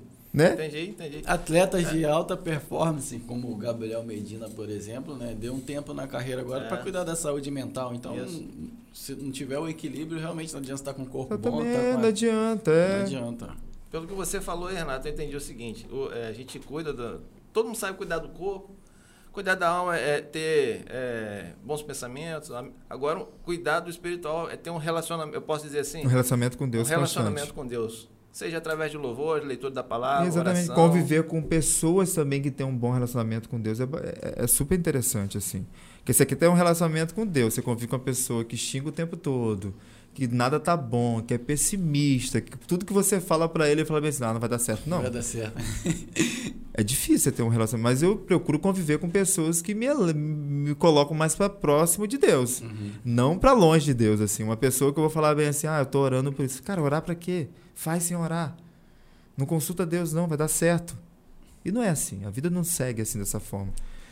É, lembrando, pessoal, que a gente está falando de religiosidade aqui, mas é, é, a gente respeita todas as religiões. Sim, Quando exatamente. A, é. a, a macumba é, é, foi só um exemplo que as pessoas, que as pessoas falam assim, é, um fato, né? Mas a gente respeita quem pratica o candomblé. Até porque a macumba é um nome pejorativo para as manifestações afrodescendentes. Isso aí. Então eu falei de um relato que as pessoas falavam isso, isso aí, não isso que eu falo isso. isso até porque aí. eu respeito muito, até tenho meus amigos, eu tenho amigos do candomblé, tenho amigos da Umbanda, tem amigo maçom, tem amigo espírita. Me dou muito bem com os espíritas, uhum. inclusive, até. Uhum. Então, assim, não tem o porquê a gente ficar brigando por religião. Não, sei. A gente tem que estar sempre unido no mesmo Deus, no mesmo propósito. Perfeito. E o pessoal aí, que não se inscreveu ainda, pede aí, cara. Poxa, faz isso não, pede cara. direto aí, hoje você tá quietinho, cara. Faz isso não, pessoal. Se inscreve aí no canal aí, deixa o like. Tem um botãozinho de compartilhar. Compartilha. Você clica aí, vai copiar o link, né? Você vai lá no seu grupo do WhatsApp, lá da família, do trabalho, lá vai compartilhando, vai compartilhando. Fortalece o canal aí que a gente está crescendo. E a gente só tem a agradecer você. Batemos mil, mil inscritos outro dia aí. Muito bom, parabéns. E temos que agradecer mesmo, porque é, é, é, motivo de satisfação, o pessoal está gostando. E então esse copo aqui tá meio cheio ou meio, meio vazio? Olha lá, faz pergunta difícil não, cara. Olha lá. Legal, tem a metáfora do copo não cheio. Tem, é, tem. por isso que eu lembrei. Isso aí é pra relacionamento, tá? Você é inteligente. Tô, tô, com um cara é. certo Esse cara aqui é muito inteligente também, né? Ah, que bom. Isso aí tem um QI avançadíssimo. É. Não, é bondade. Isso aí é pra relacionamento, questão do copo, né? Porque uhum. geralmente quando a gente entra numa relação, a gente entra com o copo, às vezes pela metade, às vezes sem nada, assim. Aí quando a pessoa sai da nossa vida, ele deixa o copo vazio, a gente fica vazio de nós mesmos. Quando na verdade a gente deveria ser um copo cheio, vamos dizer que fazer aqui a metáfora aqui, um copo cheio, para quando a pessoa entrar na sua vida, ela vai transbordar daquilo que você já tem. Você não casa para ser feliz. Você casa para ser mais feliz. Mais feliz porque você já é feliz com você, feliz, né? Porque você já é feliz com você uhum. mesmo. Então tem pessoas que não são felizes com si próprias e acaba buscando um relacionamento à felicidade, quando a felicidade tem que vir de dentro Sim. de você primeiro. Por isso que eu não acredito muito nas metades, duas laranjas, eu sou uma laranja completa, não uma é. laranja pela metade. é, aí, cara metade, é, é cara metade, é. Assim. Então assim, é. Aí você falou do, do porque eu falei de três, né, corpo, alma e espírito, você falou que tem um quarto, e esse quarto? Não, eu falei questão assim, tem a dimensão social, que tem a ver ah, com o ambiente, ambiente, que você está ali, as relações que você estabelece, né? E tem até o Big Brother, que é o jogo das relações, vamos dizer assim, né? Você observa muita Você coisa. Você assiste Big Brother? Eu assisto, eu faço análise. Assiste. Ah, faz análise. Me ajuda bastante, assim, a entender mais do comportamento Entendi. humano. Não tem essa... Você essa... tira algumas... Com certeza, tira algumas lições dele. Que, Sim, que, porque que a vida, em alguns contextos, é um Big Brother, tá? As pessoas estão brigando o tempo todo, assim, para ter algo melhor para si. Então, uhum. assim, podemos fazer uma metáfora da vida em alguns ambientes a vida funciona como Big Brother mesmo. Algumas pessoas eliminam as outras, uhum. cancelam as outras faz jogo da discórdia, sabe? Que é a fofoca. Eu até dei palestra em educação é, recentemente, falei sobre isso. Por que a gente, ao invés de fazer um jogo da discórdia, a gente não faz um jogo da concórdia? Onde todos possam abraçar o outro quando está mal, Uhum. possam oferecer uma mão Se amiga, ajudar. se ajudar, ao invés de apontar dedo e julgar o outro. O mundo seria bem melhor, né? Mas você sabe o que eu percebi nessa dinâmica toda que você tá falando aí? Aham. O que dá mais audiência É por- isso. é a treta. É a treta, o povo gosta de treta. Gosta. Entendeu? Já percebeu? É Mas- treta. Se Mas- tem, um- tem uma pancadaria, um troço, Se um tiver tudo calmo, aí não ferve. para pra ver. Você começa rolando ali, ó. Tô falando porque acontece até comigo. Eu tenho que, eu tenho que melhorar nisso aí. Ser um, ser um, ser um ser humano melhor. O- na questão das minhas escolhas também. Deletar isso da minha mente, ficar. É, é a gente trabalhar a nossa, é trabalhar nossa empatia, sabe? Por exemplo, você gostaria de ser, de estar no meio assim, é todo mundo falando mal de você ser no meio assim? Você não gostaria de passar por isso, como eles fazem lá, todo mundo te julgando. Então, quando você tem empatia e se coloca no lugar do outro, quando alguém vem falar alguma coisa de alguém, você fala assim, não, é melhor só ouvir isso, nem reproduzir, ou falar assim, fulano, tem um negócio para fazer ali, não quero, vou ter que fazer, para não ser tão ignorante que eu não quero ouvir, para que você não possa também se envolver tanto com aquilo. Tem coisas que a gente não deve saber, né? Que a gente acaba ficando mal por isso também. E acaba se contaminando. E acaba falando, dando comentários, você acaba participando da fofoca também, né? É. Você fala, é, realmente, eu vi fulano com ciclano, sabe? Tipo assim, começou a falar a fofoca. Pera bocadinho, eu não tô com tempo pra ficar ouvindo fofoca, não vai fazer bem, não. Ó, vou lá, valeu. É. Não. Dependendo da pessoa, pode até ficar chateada por isso. Eu acho que, como eu falei também, eu venho falando, a gente tem que desenvolver a comunicação assertiva. Não sei se vocês conhecem assertividade, o que, que é, mas assertividade significa você ter a habilidade de criticar, expor seu ponto de vista, chamar a atenção de alguém sem ofender a pessoa, mas levando a pessoa à reflexão. E nessa onda política também a gente perde muito nisso, sabe? Não sabe, não sabe defender candidato, não sabe discutir sobre política. As pessoas agridem umas às outras com a Perdem a amizade. Perdem amizade por causa de política, porque não tem assertividade. Uhum. Então, assim, assertividade é uma das, uma das coisas da psicologia que tem a ver com habilidade social, que é a habilidade de lidar com o outro. Então, assim, voltando ao que você falou, uma forma mais assertiva de falar com alguém é falar assim, fulano, olha, então, assim, é, eu entendo que você tá querendo falar de fulano, assim, mas ultimamente, assim, eu não tô, assim, querendo participar disso, eu não acho legal. Vamos pensar comigo, assim, se fosse você no lugar de fulano, tal, tal, tal. Levar a pessoa a refletir sobre isso, sabe? Uhum. E a pessoa ficar até assim meio impactada com isso, assim. É um sabe? Hadouken, né? Tipo, é, dá um é, Hadouken. com educação. Mas na moral, É né? na moral, é. Não vem com pé no Ao invés de né? falar É, assim, não é ó, sai daqui, esse não. fofoqueiro, que vai acabar com a minha vida. Sai fora. Sai daqui, ó. Não. Cara, Nesse sentido. geralmente quando vem com a vovó já vem com a nuvem negra, né, velho? É, é verdade. É. É tipo, que- tipo que aparece, o, É. abre o portal de outra dimensão. É, e contamina dimensão você, né? E contamina você, né? Contamina. e Até gasta energia. Que você pode ter uma percepção do cansado. outro. Por exemplo, alguém falar de mim, falar de Alan comigo, eu posso, sem conhecer você como conheci hoje, Uhum. eu tenho uma percepção sua a partir do olhar do outro, não a partir do meu olhar. Uhum. Aí eu faço as minhas considerações, eu faço a consideração a partir do olhar do outro. Não, esse eu, cara é bom. Camisa É. 10, faixa. Diferenciado esse cara aí. Daqui também não fica pra trás, não. Piorzinho sou eu. Não, Mas. não, não. Olha me aí o espírito me dá- de me dá parte, me inferioridade dá parte. Trata É, ele aí. eu vou entrar agora, rapaz. Eu sou, Falei. Ó, sou o dono da lancha, rapaz. Me respeita, rapaz. Vai lá, cabeça branca. Fala aí. Renato, Oi. é, cara, tem muito comentário, muito. Ah, mas bacana, feliz. Mas calma um bocadinho. Tem mesmo. Onde você lê os comentários, inclusive sua mãe também fez um comentário aí, geral. Realmente você é muito querido, cara. Muitos, Ah, obrigado. muitos, muitos é, é, é, comentários bacanas. No início da nossa fala, você falou em relação à ansiedade. Você falou que Uhum. todos nós somos ansiosos. Temos ansiedade. É. Eu, em termos de ansiedade, cara, eu acho que se realmente todos nós temos, eu acho que eu tenho 0,000 É, depende coisa. do nível, é. Porque é, eu quero até falar um pouco também da minha amada esposa, a, a, a, Joconda. Quero te mandar um beijão pra você aí. Pô, a minha esposa é muito ansiosa, cara. Muito ansiosa. Aos termos de roer unha, cara. Olha que loucura. Eu falei, minha filha, para um pouquinho, calma um bocadinho. E tipo assim, muitas vezes ela pede algo, mas ela quer pra ontem. Eu falei, minha filha, vamos, equilíbrio. Aprendi com, com o meu amigo Alan aqui. Equilíbrio, equilíbrio. Queria que você falasse um pouquinho. E muitas vezes eu vejo não só ela, que eu tenho corrigido ela ao extremo, como eu conheço muitas pessoas, até no nosso meio da igreja, que toma lá os seus remédios para controlar. Eu falo, poxa, é, é, eu acho que o, o remédio em si, eu acho que, cria, na verdade, Tinha uma dependência. uma dependência. Que não deixa de ser uma droga, não é isso, Uhum, Renato? Com certeza. É uma droga lícita, vamos Lícita, dizer isso assim. aí. É. Uhum. Então, assim, primeiro é conceituar o que é ansiedade, pessoas entenderem também, né? A ansiedade é o, é o pensamento antecipatório pelas coisas que não aconteceram, uhum. que eu uhum. nem tenho certeza que vão acontecer.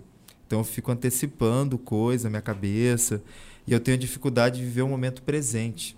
Então quando a gente presentifica as relações, a gente é menos ansioso. Por exemplo, eu estou aqui com você, eu tenho um monte de coisa para fazer, tenho laudos para fazer, uhum. só que eu quero viver esse momento. Porque eu não sei se vai acontecer esse momento posterior. Eu posso sair daqui, descer e ter um infarto. Aí eu deixei de viver esse momento presente, que eu estava preocupado lá na frente com coisas que eu nem sei se vão acontecer. E acaba não vivendo nem e o acaba não vivendo nem o presente, nem o futuro. Você está meio que vegetando nas suas ideias. E esse momento aqui vai ser ímpar na sua vida. Você ah, com certeza. Tá Obrigado. Tá sendo na nossa também. E tá sendo é, na nossa é. também. Conta então, assim, é, com certeza. Então, assim, nós temos que presentificar as nossas relações. Porque a ansiedade é o quê? É esse excesso de preocupação com o futuro, sabe? Assim, ah, a gente tem um pensamento catastrófico assim, ah, vai dar tudo errado, vai acontecer o pior, sempre vai acontecer o pior. Então a pessoa que fica muito pensando nisso que vai acontecer o pior, que imagina coisas, ah, que o Washington falou que vai a campus e vai esquecer que eu pedi para ele fazer, ou vai demorar a chegar em casa, etc e uhum. tal. Então você tem que trazer a sua esposa para o momento presente e principalmente pessoas que são religiosas, lá em Filipenses, se eu não me engano, 4, 6, ele fala o seguinte, para a gente não andar ansioso por coisa alguma, uhum. para a gente apresentar nossos pedidos e súplicas diante do Senhor, que a paz que excede todo entendimento guardará os vossos corações. Aí uhum. o apóstolo Paulo continua. Portanto, irmãos, pensar em tudo que é puro, pensar em tudo que é bom, pensar em tudo que, que há louvor, nisso pensar. O que você vê que desde a antiguidade já existia essa questão da ansiedade. E ele fala o quê? Que a ansiedade vem através de quê? Do pensamento. Então é um pensamento ansioso. É um pensamento que você quer antecipar as coisas, não quer, não quer esperar as coisas. Isso vem também do nosso momento atual da tecnologia. Antigamente a internet demorava um tempão para encher aquela barra. Se demorar um pouquinho no celular, Já acabou o mundo. celular. Ah, gente, olha só, vamos pelo WhatsApp, né? Eu tava falando com um paciente meu. tem paciente, tem gente já reclamando que dois, a velocidade 2 ainda é pouco. Tinha que ser quatro. é, exatamente. E eu me peguei um dia ouvindo dois. Eu falei assim, gente, tem que acelerar isso mais. Que tem alguns pacientes que mandam pra mim um áudio em 30 minutos, né? Assim, eu falo, gente, é melhor me ligar. Então, assim, e eu escuto o áudio e vou pontuando, tá? Eu não. Eu vou para um pouquinho, eu vou lá e escrevo o que, que ele falou, pra depois eu falo, dar uma atenção. Meia hora você esquece tudo. É, uma atenção qualificada para ele, assim, que tá me, me apresentando uma angústia. Então, a sociedade em si, Osto, ela nos leva a sermos mais ansiosos pela urgência que as coisas nos colocam para a gente fazer, a internet, o WhatsApp. Então, geralmente, as pessoas que são mais demoradas, são mais calmas, são vistas assim como raridades. Eu sou bem tranquilo. Meu pai, então, é mais tranquilo ainda. O pai tá caindo nesse teto aqui, ele vai falar bem assim: tá, depois a gente conserta. e eu aprendo muito com ele. Uhum. Que é isso mesmo, tá, depois a gente conserta. Engraçado, pegando um exemplo, o Eder tá me assistindo, não sei, um paciente meu tá falando sobre isso tal. Ele falou assim, mas você é muito calmo, até a sua fala é mais pausada. Como que eu vou chegar a esse nível assim? Você tem que tentar. Você vai tentando, diminui o seu ritmo, etc e tal. E eu sou bem tranquilo, por exemplo, se, se cair, você tá falando do meu pai. Aí quando eu tô falando isso, o que acontece na sala? Caiu a luz acabou. Faltou energia, ficou tudo escuro assim, tá vendo? Aí eu, eu calmamente falei bem assim: olha só, aqui o que eu vou fazer? Eu vou ligar minha lanterna que, é que eu tenho que fazer? Pronto, resolvemos a questão. Aí depois a luz voltou. Então, assim, é você trazer a sua esposa para o momento presente, que ela possa entender que ela precisa viver o hoje, sabe? E tem um outro texto também na Bíblia que fala o seguinte, Mateus 6,34, não vos preocupeis com o dia de amanhã, uhum. porque cada dia baixa o seu mal. Verdade. Então você está trazendo mal de amanhã para hoje e acumula muito mal na sua vida. Uhum. E coisas que você nem sabe que vai acontecer. Eu e... sempre falo que o amanhã é. vai ser melhor do que hoje, né? O hoje melhor Exatamente, do que ontem. é. E a vida é esse ciclo. Eu tenho feito assim. outro terapia com ela, muito beijo, muitas vezes ela não quer, puxa no cabelo. e... Não, e o afeto ele é uma terapia. Puxão é. de cabelo? Também, é. no momento certo. Né? Uhum. é, Agressão. Entendi. Querida. Deixa as fantasias dele, né? É, eu quero te é da fantasia da mulher lá Foi corajoso em é. falar aqui. É. O mundo inteiro ouvir. Um beijo aí pra você. Não vou levar. Vai levar ela mesmo assim, né? É.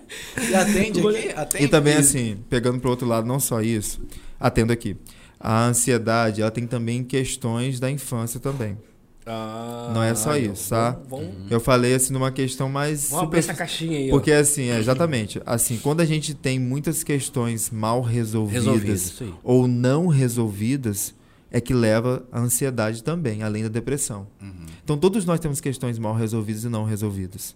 Por isso que eu usei, falei no começo, olha, hoje eu sou bem resolvido, porque eu faço terapia, eu vou à igreja, mas a terapia me ajudou bastante a reconhecer coisas assim, que eu falei assim, caramba, eu tenho isso dentro de mim. Vou dar um exemplo de uma coisa que eu posso falar aqui. Eu, eu quando eu era jornalista, eu trabalhei na InterTV, eu fiz estágio lá, fiquei um tempo lá, e eu gera... Não, você é jornalista. É, né? quando eu, quando eu exercia, é, quando eu exercia a minha função jornalista, né? E eu, eu, eu a gente chama de gerar o material para Cabo Frio, que tinha assim, o, o repórter fazia as matérias em campos, eu pegava aquela fitinha lá, botava no aparelho e essa fita ia via tecnológica para Cabo Frio, editava e vinha para Campos. Hoje já não é mais assim, na época era assim, 2008 isso, né?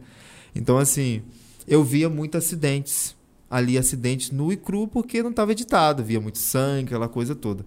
Quando eu fui fazer minha autoescola, eu não sabia que eu tinha esse medo todo. Quando eu botei o pé ali para fazer para dirigir, eu comecei a tremer e não consegui dirigir. Perdi minha primeira vez por causa disso, de fazer terapia para consertar esse medo meu, que foi provocado pelas imagens que eu vi ali durante aquele tempo todo de profissão. Então eu não sabia disso. Então era uma questão mal resolvida dentro de mim. E todo mundo tem questões mal resolvidas. Na terapia, você acaba levantando essas questões, que é uma questão de rejeição de pai, é uma questão de falta de perdão, que você tem que perdoar alguém da sua família. Então, assim, na terapia você vai. Nós vamos percorrendo esse caminho da sua vida aí, que tem coisas que você deixou pelo caminho, bagagens que você não está carregando ainda, tem que deixar lá para trás, e etc e tal. Eu acho que ainda que a gente já esteja é, bastante avançado tecnologia de informações, né? Ainda existe um bloqueio ainda, né? Por exemplo, você é um profissional que ajuda centenas, milhares de pessoas e faz terapia. Tem gente que acha que não vai procurar um psicólogo ou um Uhum. Porque é psiquiatra doido. porque quem procura é doido. Ainda existe esse bloqueio? Você, você Existe. consegue visualizar isso? Muito existe. É porque eu já tive até um pastor que ele foi. que as ovelhas encaminharam ele para terapia. Levaram ele. jogaram ele lá. E ele quis assim, me encher de palavras de Deus, assim, na, na terapia que ele não Aham. precisava. Eu falei assim: olha só. eu respirei fundo. Eu também sou, eu também sou teólogo, tô- só falta um ano para concluir, eu entendo tudo isso assim. Você sabe que existe uma questão, uma questão de conhecer a Bíblia e viver a Bíblia.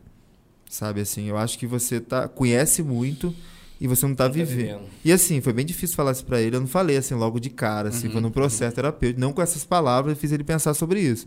Porque se suas ovelhas reconhecem que você está precisando de psicologia, e assim, muito cá entre nós, gente, eu vejo muito pastor carente de, de terapia, tá? É. que utilizam do púlpito como divã de psicólogo. Tá aí uma. Eu quero deixar esse adendo aí para vocês, pastores, líderes religiosos que cuidam de ovelhas, vocês precisam ser cuidados também. E eu vejo muita gente utilizando do púlpito para colocar suas mágoas, suas queixas, e ali não é lugar para isso. O púlpito é para você pregar o evangelho, a palavra de Deus, a palavra que transforma, que liberta, falar de coisas boas. Pega o púlpito, eu já vim de igrejas assim e tive uma experiência traumática já com isso já, que eu já ressignifiquei isso, né, na minha vida, de dessa questão de utilizar o púlpito como fosse um divã de psicólogo, você joga tudo ali no ventilador. Sabe, não usar uma palavra aqui, mas é mais ou menos assim. Então, assim, não quer dizer que você seja pastor que você não precisa de terapia. Já tive já fiz terapia com pastor, com padre, já até com, com gente líder de candomblé, com vários tipos de líderes assim de várias religiões assim. E foi uma experiência bem bacana assim. Então todos nós, vamos dizer assim, precisamos de terapia. Porque a gente não consegue Não é dar conta. terapia cheia pra lavar, não. Não, não, não, não. Terapia psicológica. Terapia É, psicoterapia, vou dizer assim, Aí, melhor. pronto. É, melhor, termo técnico. Mas é, é nesse sentido, assim. Então, assim, é, a gente vê muita gente com esse preconceito. De falar assim, ui, psicólogo, coisa de doido. Eu já vi até pastor tem. falando mal de psicólogo, tá? Olha aí. Vocês não precisam de psicólogos. Eu sou o psicólogo de vocês. Já ouvi muita gente falar isso, né? Peito dele, né? É. E não dá conta nem de si mesmo. Mas. Meteu o cajado nele. É, Renato, eu posso falar- fazer uma perguntinha Ih, Fica à rapidinho? vontade, meu irmão. pode fazer. Renato, eu, eu- Hum. você falando aí, eu tô pensando em algumas pessoas aqui. Claro que eu não vou citar nomes, É. Mas eu conheço, cara, uma pá de gente mesmo, muita gente, que é extrovertido para falar, Uhum. conversa, pra- mas quando na hora de chegar e falar em público, de repente é uma pessoa que tá, tá nos assistindo, seja assim. Uhum. Na hora de falar em público, começa a suar, começa a tremer. Uhum. Eu sou assim, até, até um- uma época, hoje em dia Uhum. não mais. Senão não tava aqui no podcast também. que bom, né? Mas- Superou. É, mas um- um- uma parte da minha vida eu vivi isso aí. E depois eu rompi, nem sei como que eu rompi isso daí. Que bom. Mas é, é, por que isso, cara? Porque às vezes entre os amigos ali conversar, dar risada, aí na hora que tipo assim, o público tá passando ali de 10 pessoas já, isso ali já fica já meio é uma necessidade de aprovação, não sei dizer o que que é.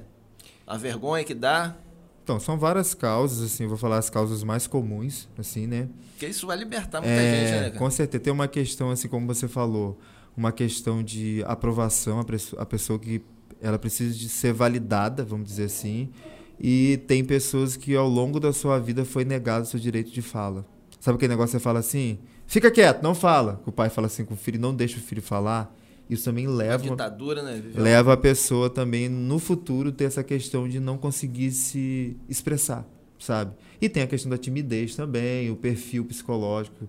Do, do- tem pessoas que são mais extrovertidas, outros introvertidas, que nem sempre tem a ver com a convivência familiar, uma coisa que já é da pessoa, que pode ser é, enfrentado, que a gente vence enfrentando. Não se acomodando naquele perfil psicológico. Você pode enfrentar e conseguir. Eu era uma pessoa tímida, gente. Ninguém acredita nisso. Quando eu fui em travessão de, de barra da palestra sobre o suicídio, os professores choraram assim comigo porque eu nem me lembrava de você, Renato. A gente não acredita Você que venceu. você que eu venci, que assim, ele- eu sentava lá atrás, ficava com a cabeça baixa assim. Quando o professor fazia pergunta, eu não falava nada, ficava tremendo. E hoje já dei palestra até para o Conselho de Psicologia que me pediu, para psicólogos, assim. Você- Uhum. Você dá palestra para outros profissionais te analisando, não é uma coisa tão É fácil, fácil, assim. É fácil. E já dei palestra para 500 pessoas, assim, foi assim, para mim uma experiência muito bacana e cada dia eu vou vencendo. Palestra para televisão, para para InterTV, para Record.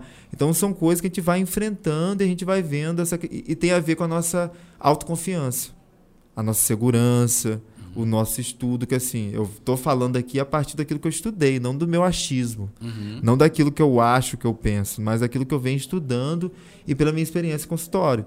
Então também essas pessoas têm dificuldade de autoconfiança. E, tem e vive também à mercê das opiniões alheias, que é normal você estar falando em público e você errar. É normal você gaguejar. É normal, super normal isso. Mas você precisa, você acha que você falar em público, você tem que estar o tempo todo acertando, que senão o outro vai te lixar na internet, vai te cancelar. Cancelar. E infelizmente isso acontece. A gente tem que Entendeu? ressignificar isso aí. né? Ressignificar.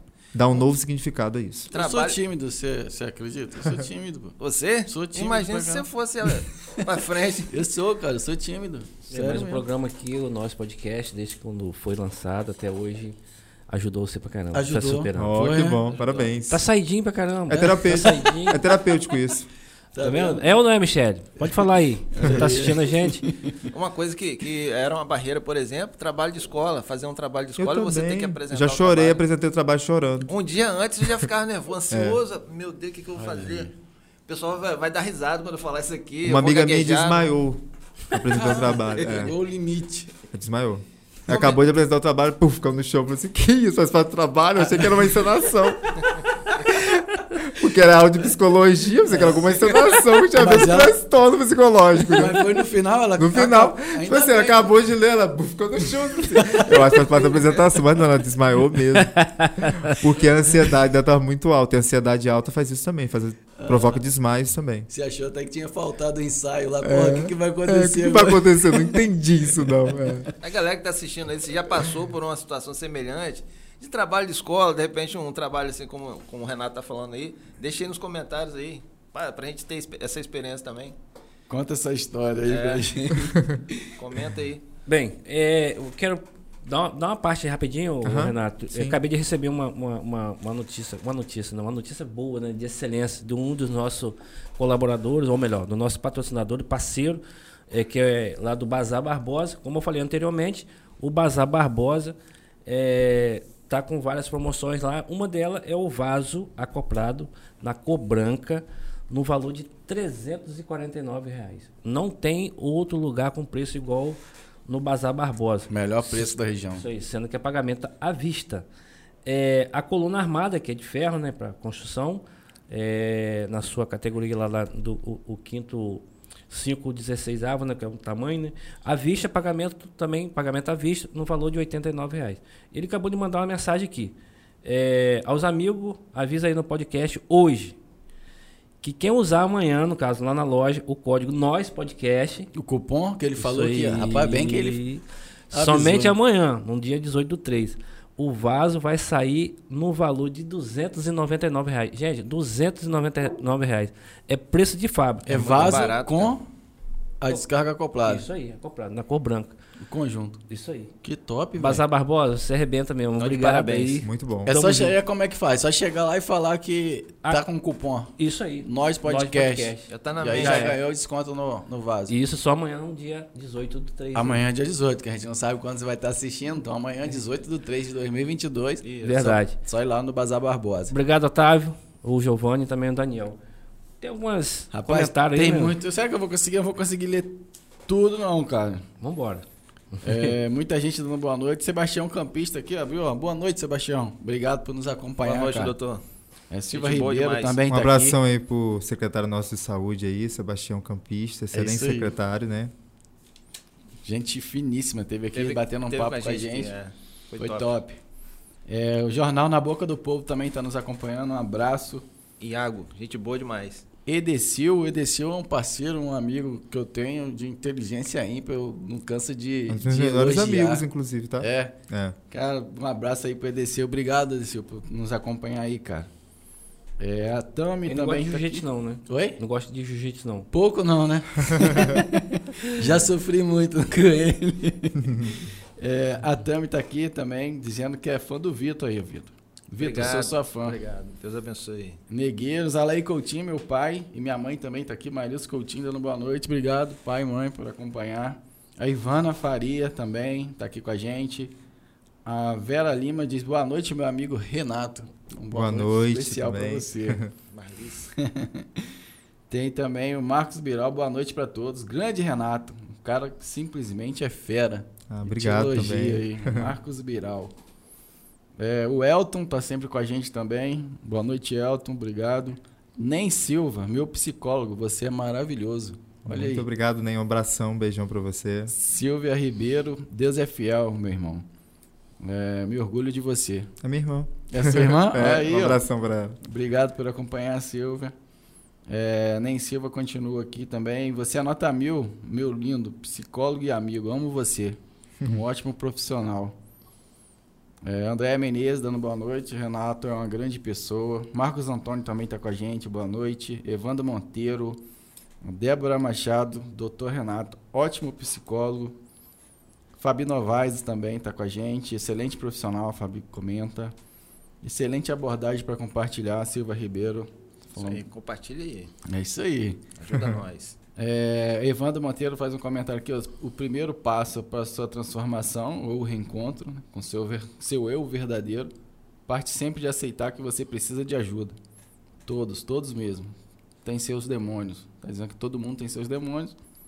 E que o primeiro passo é aceitar que precisa de ajuda. Né? Com certeza. É importante entender que precisa, que muita gente ainda tem uma resistência, né? É. Não, não, acha que não precisa, mas já, já precisando de ajuda. É. Só falar que já não acha que não precisa, já, já tá, tá falando que já tá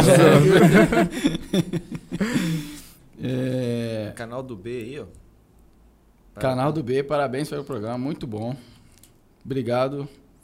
É, o Marcos Beral, tirando a questão de frustração, existe, por exemplo, algum medicamento que a pessoa tome sem receita que pode desenvolver uma mudança bioquímica e levar à depressão? Uma pergunta. Uma pergunta. Para o Renato. Vou repetir, tirando a questão de frustrações, existe algum exemplo, algum medicamento que a pessoa pode tomar sem receita e que pode desenvolver uma mudança bioquímica e levar à depressão? Com certeza. Muitos. Sobretudo alguns medicamentos que você toma, que algum amigo indicou, sem prescrição médica, pode levar a isso. Que tem medicamentos que ajudam numa coisa, mas traz um efeito colateral em outra. Então tem medicamentos sim. E a bebida também em excesso para algumas pessoas são assim fatores condicionantes para depressão. Eu conheço um É. cara, vou falar rapidinho aqui, Alan. Pode ficar à vontade. Eu conheço um cara que ele tava, ele é fisiculturista Uhum. e ele tava tomando anabolizante, era normal pra ele, como se fosse um todinho. Todo, toda semana ele tomava ali certinho, há muitos anos. Só que ele queria subir de nível, já estava no nível alto, queria subir de nível. Uhum. Começou a tomar um chamado trembolona, se eu não me engano. E esse medicamento é, ele é de uso veterinário, muito forte, pra cavalo mesmo. E o cara ficou um cavalo mesmo. O cara virou um cavalo. Só que o colateral dele também é cavalar também, equino. E ele começou a, a ter, tipo, que ele chegava num lugar e falava, tem gente me seguindo, cara. Tem gente me seguindo, querendo me matar. Ficou meio- bitolado. Ficou, ficou doido pra caramba. é um exemplo também de um medicamento que Com vai- certeza. Tem muita gente tomando anabolizante também, não quer. Aí vem a questão da ansiedade, não quer esperar o processo normal de um treino para chegar a um corpo, digamos, Desejado, desejado, né? e quer as, as coisas, querem as coisas mais rápidas, né? E acaba tomando é, anabolizante, que tem todo o efeito psicológico também, tá? Não é só questão de, de você perder a questão sexual, não. Psicologicamente também você fica totalmente vulnerável a ter um transtorno psicológico. A importância É. aí de só consumir medicamento com prescrição médica, É. né? Pra você não acabar se prejudicando. É, o Evandro Monteiro aqui é, salienta que outra coisa também, as pessoas que pensam em fazer terapia e só para essa quem está doente ou louco. As pessoas pensam que é só para quem está doente, Doente ou ou louco. Provavelmente foi isso que ele quis É, dizer. precisa, res- Precisa rever isso né? imediatamente. Ah, muito preconceito com as coisas de eu psicólogo, tá ele completa. Até que, só pegando essa fala, Pode, até que aqui em São Francisco me surpreende bastante. Não sei se é comigo, não sei se é questão do meu trabalho, mas o pessoal tem aceitado bastante aqui. Tem pessoas que eu nem imaginaria que eu iria atender que procuram psicólogo, assim, Buscando ajuda. buscando ajuda. Eu acho que desde que eu comecei aqui, eu sempre atendo, vi que as pessoas estão se conscientizando mais a respeito da, da psicologia. Em se tratando do município pequeno, essas Uhum. questões assim educacionais, de informação eu ainda vejo que a gente pode é, relevar isso que está sendo significativo aqui a busca psicólogo aqui na região. Tanto é que a clínica da família, lá onde eu atendo pelo público, pelo SUS, quando eu entrei lá tinha uma lista de, eu acho, de 600 pessoas ou 500 pessoas. A gente já deu conta já, estamos já na parte já terminando essa lista assim. E eu quero até o Sebastião Campista, que está aí nosso secretário assim, ele até colocou mais psicólogos, ele tem Uhum. assim ajudado significati- significativamente a questão da saúde do nosso município assim nesse sentido saúde mental Uhum. até porque nesse período de pandemia a gente sabe que aumentou de uma forma assim muito alta assim a questão de transtorno de ansiedade sem contar do luto que muita gente teve muito luto aqui no município vocês sabem disso assim então assim Uhum. Ele contratou bastante psicólogos, assim, eu fico muito feliz por isso. Claro que nós vamos avançar ainda muito mais, assim, é um processo também, né, da noite pro dia. E ali a gente está dando, tem pelo menos, acho, cinco psicólogos ali na clínica da família que a gente tá, trabalha lá. Top, ele entendeu? reforçou É, então reforçou, a é, equipe. reforçou a equipe. Então, assim, estamos lá. Show de bola. Até mandar um abraço à minha coordenadora também, que é Aí, a Fabi também, é a Fabiane, assim, ter feito trabalho bacana lá também nesse sentido. Eu mando um abraço pra você aqui no início. Aqui. Ah, tá. É, o Marcos Biral, não sei se a síndrome de Burnout, falei certo? É. Burnout. Cara Burnout. viajado, cara. É, burnout. Burnout. Aí, É. pô, Francês. agora, pô, agora falei certo. Será abordada, mas gostaria de saber se também pode desencadear em uma depressão, já que existem alguns fatores em comum. Com certeza. A gente estava conversando antes no bastidor, antes de começar o programa Sim. sobre Uhum. isso. Essa síndrome é ocasionada por, pelo excesso de trabalho, sabe? Teoricamente, quando você está assim, num estresse muito alto, assim, nessa rotina muito de trabalho, fazendo a mesma coisa o tempo todo, não tem espaço para lazer, não tem espaço para família. Então, acaba ocasionando esse, essa fadiga. Você não quer, você vai para casa, não quer nem falar com ninguém, aí causa ansiedade. Despersonalização, o que, que é isso? É quando você perde o seu eu, foi o que o Evandro falou lá atrás. Uhum. Você perde quem você é. Você fala assim, quem que eu sou? Pede a referência. né? Perde a referência, sabe assim, quem que eu sou? Por que, que eu estou aqui? E tem a desrealização, que você perde a ideia de localização, você parece que não pertence àquele lugar. Você fala assim, onde que eu estou? O que, que eu estou fazendo da minha vida? Vamos dizer assim. Então, leva sim a depressão. Como eu falei lá no início, a depressão em si é a perda de sentido na vida. Você não tem mais sentido de viver, você não tem mais motivação para viver, Uhum. vê tudo de forma negativa, tudo vai dar errado. Então, leva sim a depressão, a síndrome de burnout.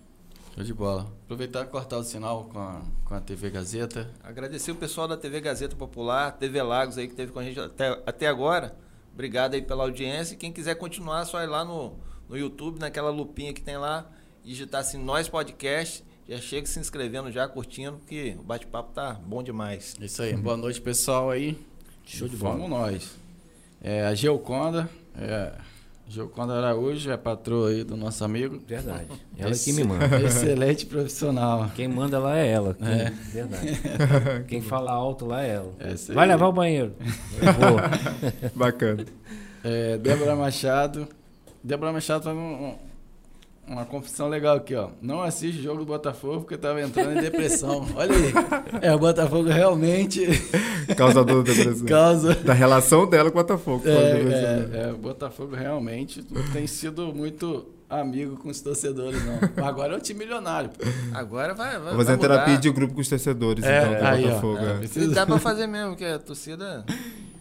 Carlos Henrique Macedo. É parente seu, Macedo? Meu irmão, boa aí, noite aí, meu irmão. Deus abençoe. Boa noite também. Reilan Gomes, boa noite a todos. Sou fã desse cara aí.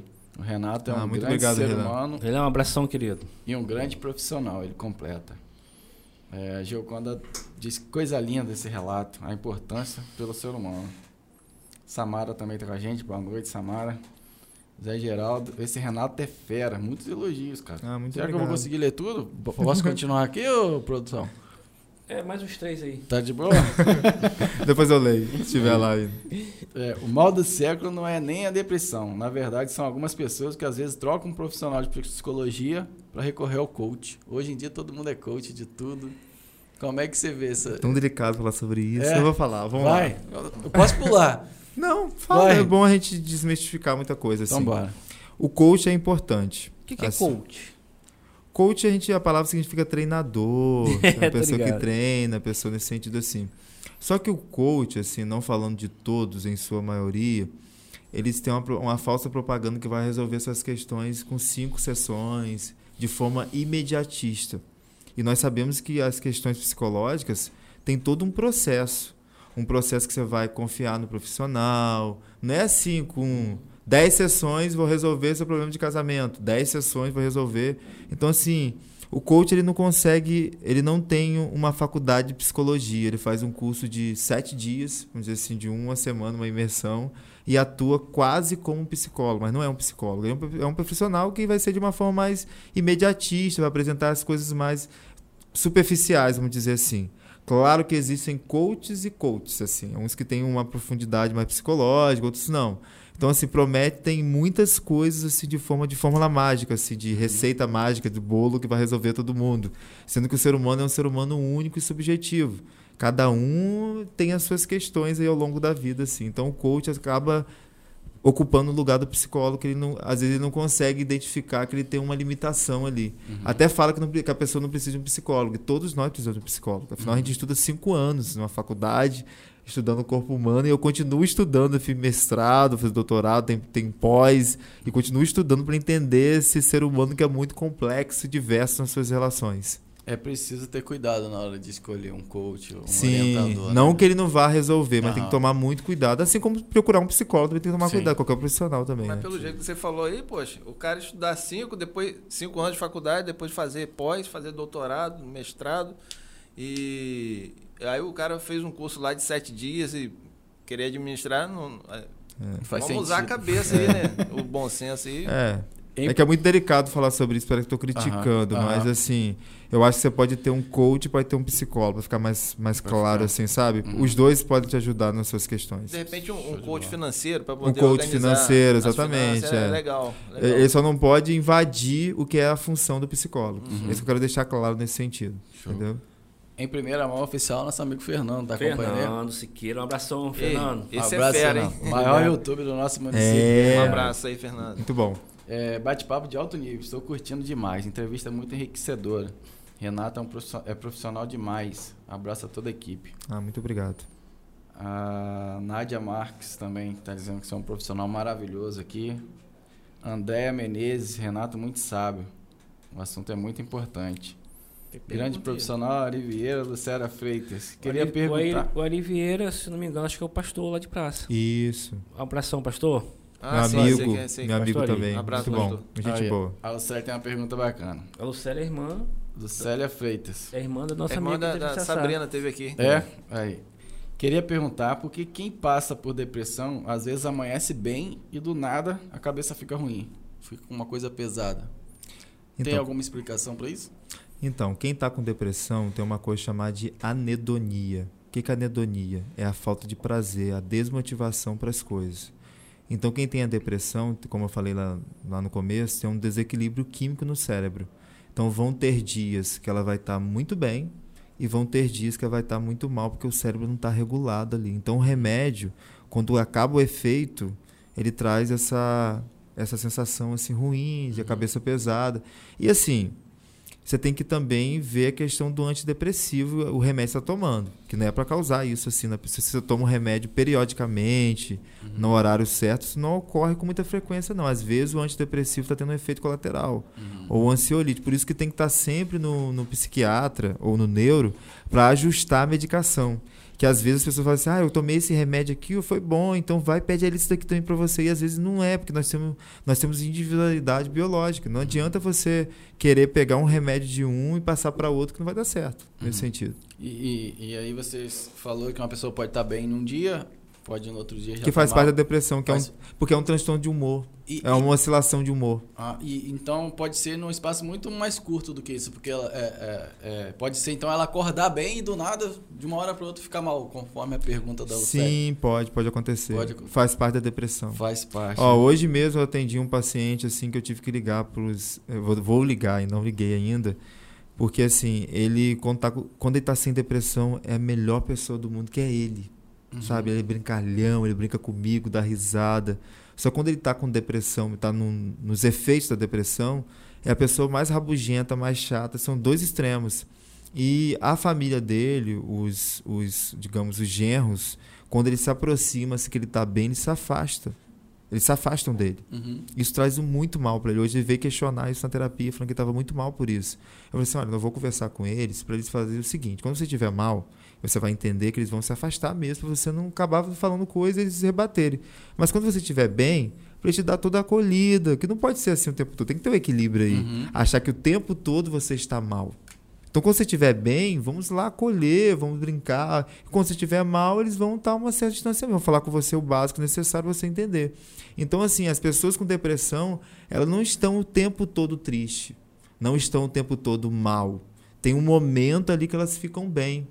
E é desse momento que ela precisa que você entenda isso, que você interprete que às vezes não é ela que está falando, que está falando é a doença.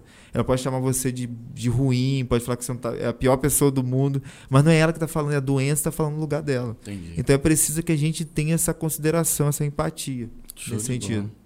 É, Leandro Lemos está aqui na academia, mas ligado. Leandro foi o que teve É. aqui. Leandro Lemos. Valeu, Leandro. Leandro é meu amigão, um abração pra Show ele. de bola.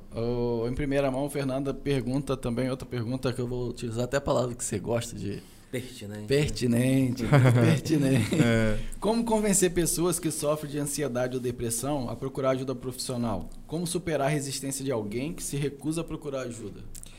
Ó, uma das formas é você ir, ir com essa pessoa à terapia. Ir junto. Ir junto. Você pode Amarrar, levar. amarrar ele e levar. Não.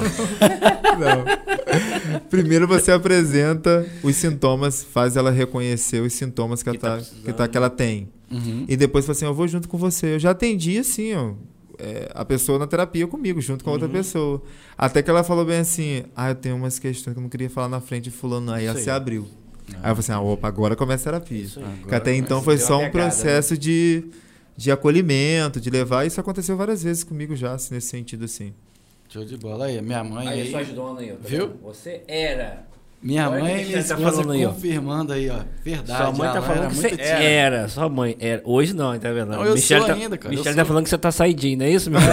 aí, ó. Tá levadinho. Não, Tá pra frente. Tá ficando sem vergonha. Tá, tá pra frente. Não, não. eu Falando ainda. espanhol aí. Eu acho que até mais. É, você vê, rapaz, fala inglês espanhol aí.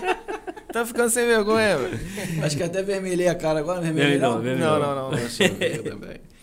Vamos lá, é Gabriel Rangel. Salve, salve, Renatão, meu grande amigo. Gabriel Rangel comentou aqui. É, Nen Silva, é fã do Renato, Gregory, ou Gregori. Boa Gregory noite, rapaziada, é nóis. Bolinha laranja. Bolinha laranja, interessante. Um abraço pra Bolinha Laranja. Sou um, Sou um grande fã do Dr. Renato. é, Alex Alves, doutor Renato é o melhor. Simone Pedrosa, boa noite a todos os amigos. Bela conversa com o amigo Renato. Obrigado, Simone, por acompanhar. Daniel Ribeiro, doutor Renato Chagas é um grande referencial. É, tem uma pergunta aí do Gabriel Rangel. Como podemos identificar uma pessoa que está ou está entrando em um quadro depressivo? O que podemos fazer para tentar ajudar de alguma forma? A gente até falou um Falou pouco sobre isso. Mas é importante repetir. Vamos repetir. Assim, é, tem uns sinais né, que a pessoa apresenta que ela começa a mudar o comportamento que ela tinha antes. E que, por exemplo, uma pessoa que é muito extrovertida, que gosta de sair, que gosta de ir à igreja, academia, ela começa a não fazer isso mais e também se esquivar de relacionamentos. Ela começa a se isolar. Então, assim, nesse momento, você vai se aproximar dessa pessoa, mas não com julgamentos, que às vezes, assim, você vai conversar com a pessoa e fala assim, "Ah, isso é falta de Deus, é falta de igreja, Já vem ou é falta de, né? ou é falta de mulher, ó, pega alguém que você vai ficar super bem. Ou bebe todas, e são soluções que não são soluções, né? São apenas achismos, né? O que a pessoa precisa naquele momento é acolhimento, é afeto. É você falar assim, eu estou com você. Às vezes, você não precisa falar nada. É só estar presente na trama. Porque também, às vezes, a pessoa está falando, você está desligado, você está só ali por estar. Então tem isso também. Você está ali para ouvir, para entender, não para julgar, falar bem assim, que isso, que bobeira. Não, nunca fale isso para alguém que é bobeira. Por causa disso que você está assim. Ai, não acredito. então essas falas podem piorar ainda mais a situação. É muito mais fácil falar bem assim, eu estou com você, eu, te- eu- eu- eu respeito a sua dor. Nós vamos vencer juntos, nós vamos superar juntos. É o que a pessoa precisa ouvir. Agora, você falar que a depressão é falta de Deus, que é falta de ir para a igreja, que é falta de mulher, que é falta de bebida, que é... não é nada disso. Então você tem que estar ali para acolher de verdade com um olhar mais humanizado, com uma escuta mais empática, com mais afeto, olhar aquela pessoa como fosse você no lugar dela. Que- o que você queria que fizesse com você, você fazer para aquela pessoa. Top, respondido aí pro Gabriel Rangel, então. Gabriel Rangel. É. Ô, Renato, na... o doutor, doutor Gustavo teve aqui, urologista, inclusive você fez algumas perguntas pertinentes aí. pertinentes. Ele gosta. Pertinente. É, eu queria entrar num, num- num- numa pergunta, questão da área sexual. É, não sei se vo- você vai poder nos ajudar e também para quem está nos assistindo. A questão de impotência sexual. Ela vem de uma, de repente, de uma, uma pré-depressão, algo parecido? Tem também esse E, e essa, essa, desculpa, Uhum. essa é, impotência sexual, ela vem só do lado, no caso, só do lado masculino ou de ambos? Masculino e feminino? Também as mulheres também têm essa questão da perda da libido também. E assim, como eu, levantando a bandeira aqui da psicologia, a gente tem um movimento assim de não medicalização da vida. Por quê? Esses remédios antidepressivos, é, ansiolíticos, como a prazolante, etc e tal, eles têm essa questão de mexer com a libido do, do sujeito. Então, assim, o que a gente está tentando o tempo todo mostrar para as pessoas é que elas podem ficar bem sem remédio. Claro que esse movimento requer também essa postura do sujeito. Quando eu falo bem assim para os pacientes, ó, a saúde mental envolve atividade física, espiritualidade, dormir, dormir cedo, alimentação. Então, se você percorrer todo esse caminho, esse ciclo, eu vou dizer ciclo porque ele se repete, nunca vai terminar isso. É para sua vida. Você fica menos vulnerável a depender de remédios. E esses remédios tiram a libido do sujeito. Então, uma depressão, uma ansiedade, se você tiver e precisar usar esses remédios, pode sim propiciar também para essa questão, não vou dizer da impotência, mas a falta de desejo sexual. E pode ter, também ter uma impotência. Se você tiver já uma predisposição biológica a ter uma impotência sexual. E, eu, e o Gustavo é meu parceiro, ele manda um monte de pacientes para mim lá no- na clínica, eu brinco muito com os homens, até a maioria são homens, são poucas. Aliás, eu nunca aqui, pelo menos aqui em São Francisco, mulher, pouquíssimos que eu atendia, mais homens assim.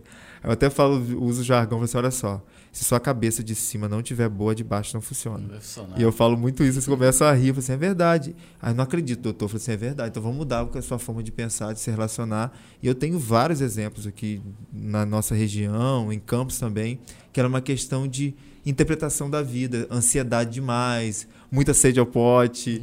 Então essa questão assim de estresse do trabalho, sabe, de não entender o tempo da mulher. Então assim, realmente um transtorno mental a medicalização pode levar à impotência sexual. Bacana. Entendeu? E esse processo de psicossomatização que eu falei lá no começo lá. Se você soma muita coisa na sua cabeça, não coloca pra fora, pode ocorrer essa questão de impotência sexual, então, de contribuir para isso. E pegando um gancho, a gente precisa também quebrar isso aqui. Isso é muito importante até essa cultura falocêntrica. O que, que é isso? Diz a questão de do homem tem que ter um pênis do, do, do filme de pornô, tem que ter uma relação igual ao filme do pornô, fantasia muitas relações sexuais, isso acaba não sendo uma relação saudável. Porque a sua relação com a sua esposa é uma relação única. Não uma relação que você vê na TV, que dali é tudo, Fictício. né? tudo fictício. Só que para ter uma relação sexual, você tem que ter um pênis maior que tal, tal, tal. Que o menor não vai dar jeito, etc. E tal. Isso tem que ser quebrado, isso. Você tem que estar presente na relação para ser, pra ser perfeita. Uma relação ela tem que ter afeto, não que tem que ter é, essa questão de ter um pênis grande ou uma vagina maior, etc. E tal. Então nós temos que quebrar também essa cultura de, de que a relação está contida no instrumento em si, mas é no afeto que você coloca na relação. Bacana. Tem como a gente marcar uma agenda com o doutor de outra vez? Ou, ou outro aí. convite? Tá Porque é precisando muita coisa. Não, não vou chegar lá. é, Vai é ser muito- uma coisa particular, hein? Não é esse muita coisa que nós temos que, fazer, que perguntar, a hora tá indo embora. Fico muito feliz por isso. Mas eh, o. Mas estou aqui à disposição, posso voltar em um assunto específico? Sim, não, vamos sim. É porque a nossa hora já tá esgotando, Também. né? E, e Ah, assunto não tá. acaba, né? É. Mas na verdade eu não tenho nada particular. Depois eu vou procurar o seu. é brincadeira. Ô, doutor Renato, deixa eu falar. É, aonde que aquela pessoa que está passando por alguma dificuldade, questão é, Uhum. é, psiquiatra ou, ou até mesmo de depressão, onde que encontra o senhor? Onde que o senhor atende na questão particular ou não? Não só aqui quanto campo. Eu queria que o senhor Uhum. deixasse aí, não é É isso? importante, importante. Tá vendo como é que ele é o cabeça branca? É? Ele fez É. todo esse teatro pra poder perguntar. Saber né? isso, tá vendo aí? Ah, E pra ajudar quem tá saber, assistindo né? em casa. Ah, entendi, entendi o traquejo. Mas então, vamos lá. É, Deixa eu lembrar toda a minha agenda aqui. Na segunda-feira eu atendo a Centermed até meio-dia, às vezes até duas horas. Uhum. Aí eu vou para campus, eu atendo a Life Med à tarde, na segunda-feira. Na terça-feira eu estou na clínica da família, tem que deixar o nome lá e a gente deixa lá para ser chamado, tem uma lista de espera. Uhum. Na quarta-feira eu atendo no Argeu pela manhã até meio-dia. E à tarde eu atendo no consultório em Barra Tabapuana, lá. Na quinta-feira eu atendo na Center Médio o dia inteiro, de 7 da manhã até 6, até 5 e meia, como hoje eu atendi lá. Na sexta eu atendo na, na Clínica da Família de novo e atendo à noite no consultório particular em Campos, na Arthur Bernardes, lá em Campos. Hum. E tem terapia online também. Ah, inclusive aproveitar aqui e dar um abraço aos pacientes internacionais, que eu tenho paciente Olha lá aí. no, Olha aí, Lá Cara internacional. eu tenho tá um paciente, eu tenho de São Francisco, pacientes É. daqui que estão morando lá em, na Suíça, que eu atendo Bacana. lá e tem um pessoal muito bacana, não posso falar nomes, né? Mas talvez estejam assistindo, assim, um abraço para eles, Uhum. assim. Que eles até abriram portas para outros pacientes meus lá que moram lá, brasileiros, né, que eu atendo lá. Bacana. E eu não poderia deixar de falar disso, então são esses lugares que eu atendo. Tá bom. Qual o telefone? E sobra tempo? Então, sobra. Sempre sobra Às vezes, tempo. ah, e atendo domicílio também, é importante falar isso, assim. Não, geralmente, né? geralmente idosos, assim, que não podem ir à terapia. Eu vou até os idosos, assim, eu atendo em campos também numa empresa de home care, também esqueci de falar isso, também tem uma empresa de home care que eu sou contra- contratado também. Bacana. Eu atendo em casa, assim, pessoas que sofreram AVC, que não podem andar, cadeirantes. Aí eu vou até a casa do pessoal também atender. Dá tempo, eu consigo administrar meu tempo. Consegue, né? Por isso que eu falei naquela hora que eu não rejeitei o, o, o convite para dar aula na universidade, porque não tinha como, senão não vou ter qualidade de vida. Por enquanto, uma coisa importante para falar também, cada um tem um limite. Cada um Uhum. conhece seu limite. Então, quando eu perceber que o meu limite já está estourando, eu vou com certeza saindo desses trabalhos todos assim, porque eu amo psicologia, eu gosto de ajudar as pessoas, gosto, uhum. não faço só por dinheiro, sabe? Eu acho que eu faço também por, por uma questão de humanidade também e missão espiritual que eu acredito também Uhum. que eu vim com essa missão espiritual de ajudar as pessoas através da psicologia. Então, assim, eu quero cumprir bem a minha missão que Deus me confiou. Nesse sentido. Então, Renato, é, infelizmente nosso horário foi. Deixa eu só fazer uma, uma pergunta certeza, rapidinho. À É, é, Ah, é porque hoje em dia a gente vive num mundo de estresse e é muito. É, é- é comum a gente ver uma pessoa aconselhar a outra que nada. É, vão sair na balada e na noitada para poder espairecer, aí a pessoa vai lá, enche o pote mesmo, bebe, aí tenta se manter bêbado, de repente, um final de semana todo. Isso acontece muito, eu vejo muito isso acontecer aqui. Eu trabalho com público, então estou falando de, de, uma coisa que eu vivo já há muitos anos. E a gente vê as consequências, muitas vezes, do alcoolismo, sempre com a desculpa de, de, de ser a, aquela válvula de escape saudável para poder sair do estresse. E a pessoa vai vivendo assim, vai passando anos. E, e a gente vê que não é, é salutar, né? não é saudável. Uhum. Qual é a, é, é a, análise que, que o senhor faz com relação a essas questões? Dessa dependência? Do alcoolismo, do é, alcoolismo do, assim. Dessa desculpa que o pessoal dá para poder beber. Não, vou sair do. Vou desestressar agora. Aí abre lá uma, uma cerveja, fica de repente dois dias, o final de semana todo. Dentro de uma moderação, tudo bem, mas é, é, muitas vezes passa do limite. Uhum. Até, até quando que isso é saudável? Busca um refúgio na bebida. É, né? isso aí. Para os seus problemas na bebida. isso gente. aí. Essa a primeira coisa é entender que a bebida é uma questão cultural, né? E a gente acaba seguindo essa cultura, assim. A gente não. Eu não bebo, né? É, eu também não. Acho que aqui ninguém bebe. É, então, assim, é, as pessoas Só acabam água. seguindo essa cultura, assim, de beber, assim, por uma questão cultural e acaba reproduzindo falas. Tipo assim, a bebida é minha terapia. E a bebida, você conversa com a bebida, te dá algum devolutivo. Então não é terapia. Terapia é aquilo que você tem um retorno, que fala uhum. com você, que conversa com você e acaba tomando essa medida como uma medida correta, mas é uma medida equivocada. Que na verdade a depressão também é causada pelo abuso de, de drogas assim ilícitas, como a bebida, o cigarro. Então você pode estar provocando você ter uma propensão à depressão.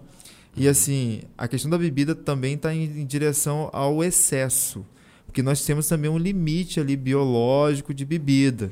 E tem cada pessoa tem um comportamento mediante a bebida. Tem pessoas que tomam bebida e fica tranquilo, tem só sono, fica de boa, mas tem pessoas que se transformam de uma forma assim que tem fica até um, um, surto psicótico. Já vi gente assim já até quase querer matar o outro com de bebida, amigos, assim, etc e tal. Então, assim, a bebida não é uma alternativa viável para você solucionar seus problemas, para deixar bem claro isso. Uhum. Mas é uma, é uma alternativa equivocada, vamos dizer assim, para solucionar. A bebida é uma coisa cultural que não é um remédio nenhuma solução para seus problemas, assim, nesse sentido. Show. Show de bola. Tinha mais coisa para perguntar aqui, mas não, tem muito, não, sim. Com, tem, com, tem bastante sim, mas vai ter outra oportunidade. O Renato vai estar Estou com à disposição. E também ele passou né, os endereços, é só procurar. É, é, Renato, quero te agradecer, cara, de você ter aceitado estar com a gente. Sabemos que a sua agenda é, é, é bem apertada, você é um cara bem requisitado. É, muito obrigado por você aceitar. Eu sei que foi bacana aí, eu sei que muitas pessoas não te conheciam. E como eu te conhecia é, é, uma grande porcentagem, mas agora realmente é, te conheci a, a mais a, um caso a fundo, né? E se tornar seu fã. Ah, para com tá isso. Tá bom, amigo. Para... Muito obrigado aí por tudo. Eu te agradeço mesmo de montão, cara. Eu que agradeço assim a todos vocês assim pelas perguntas bem pertinentes, como você gosta, né? Gosta. E bem relevantes assim. Eu acho que esse momento, como você falou, é um momento único e singular que eu vou carregar dentro do meu coração por toda a minha vida. Para nós também. Eu acho que também. eu amo meu município, eu amo meu lugar onde eu nasci e eu quero contribuir de alguma forma. Eu me lembro que quando eu. Isso me marcou muito. Quando eu trabalhei aqui no primeiro jornal do município, até o contexto regional, e eu, eu dei um discurso lá na Câmara, até o saudoso, na época do saudoso Pedro Xerene, uhum. nessa época uhum. toda assim. E Roberta Cruz está lá, eu gosto muito de Roberta Cruz, um abraço para ele. É. Assim, para mim é um, seria uma boa pessoa também para convidar, vocês convidarem é. aqui. É, tá mapeado Porque sim. ele faz parte da Academia sim. de Letras, é uhum. uma pessoa assim que tem uma, um envolvimento cultural muito grande com o município, que eu acho que é importante. E eu dei esse discurso lá falando que eu representava poucos jovens do município que tiveram a oportunidade de estudar a faculdade em campus e voltar a ter o primeiro emprego dentro do próprio município. E eu me lembro que levantou um senhor que parecia um profeta para mim falou assim: Olha, você ainda vai ser muito reconhecido no município. Você ainda vai contribuir para muito município. Eu fiquei olhando para ele assim. Eu acho que antes de eu morrer, eu vou ver tudo acontecer.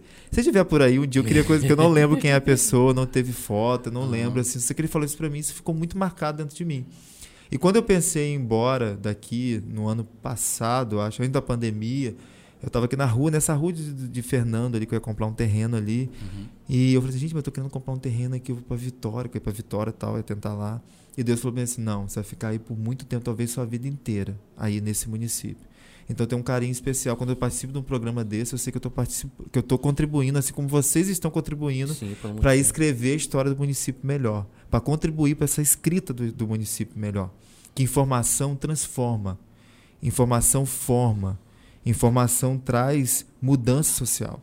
Então, quanto mais informação que o povo tem, mais ele é instruído a não sofrer tanto, a não ter problemas de saúde tanto. Então, isso aqui, parabéns pela iniciativa de vocês. Assim, fico muito feliz, o programa de vocês é muito bom. É muito obrigado. pertinente. Pertinente. Vou levar de você. É, é. é, muito legal. Então, assim, muito obrigado pelo carinho, pela acolhida, Sim. pelo afeto de vocês, assim. Quero continuar à disposição sempre que vocês precisarem. Eu dou um jeito, mexa a minha agenda para estar presente aqui, como se fosse Opa, como eu faço para ir à igreja, assim, que eu faço de tudo para na igreja, quase comparado à igreja, mas é que é igual à igreja, mas é, o mesmo esforço que eu faço, mesmo cansado, meu, o meu cansaço ele sai quando eu estou nessa, nessa, nessa condição especial que eu estou aqui nesse momento. Bacana. Legal, legal. É, é, te agradecer, cara. É, é um bate-papo marcante. Eu tenho certeza. Se você que está assistindo aí foi marcado, um, um bate-papo libertador, né? Eu Sim. tô mais leve. Depois, oh, que bom, terapia aqui de grupo. Depois, é, grupo depois da consulta com o psicólogo sai mais leve. Não, tô mais leve. Depois você paga a consulta, então. Que bom. Então eu queria te agradecer esse momento aí, marcou minha vida. Eu creio que muitos aí que estão assistindo também estão sendo marcados. E agradecer por você ter vindo aqui, disponibilizado o tempo. Tá bom? Muito obrigado aí, né, Alan? É isso aí, cara. Obrigadão mesmo. Mais uma vez, né? É foi muito rico, muitas informações. É, tenho certeza que a gente contribuiu com quem está em casa, Verdade. com muitas informações pertinentes, né? Pertinente. né? Obrigado por disponibilizar seu tempo, cara, se colocar à disposição para nos ajudar, estar tá aqui com a gente, trocando essa ideia. Fica o nosso agradecimento aí, obrigado mesmo. E quero lembrar que quinta, melhor, na segunda-feira, né, o nosso convidado vai ser Tony Siqueira, que é de Campos, é um amigo, um advogado e também agente penitenciário. E rapidinho, Macedo, eu quero deixar aqui que ontem o dia foi corrido, quero parabenizar o nosso amigo Macedo. É o segundo parabéns você dá ele é no segundo. ano, né? É que o, o Facebook primeiro... me enganou lá. Parabéns, meu amigo. Aí foi mesmo? Foi aniversário dele ontem? É, ontem. Quero te dar o parabéns, parabéns pessoalmente. Obrigado. Na verdade, eu não fiz isso ontem esperando para hoje. Na verdade, era sábado avançado. E também a nossa amiga Kelly, que fez aniversário ontem. Isso Kelly, aí. um beijão, obrigado por tudo. Você é bacana demais. Kelly é Mulher Maravilha. Ma Mulher um Maravilha. Macedo, que o Senhor Jesus continue te abençoando, Amém, te prosperando, te dando saúde, não só você a sua linda família. Tá Amém. Tá bom, meu Obrigado. Irmão? Obrigado. Gente, obrigado. A gente termina por aqui. Obrigado por vocês ficarem até agora aí. Um abração. Valeu, pessoal. Valeu. É nóis. É nóis. Valeu.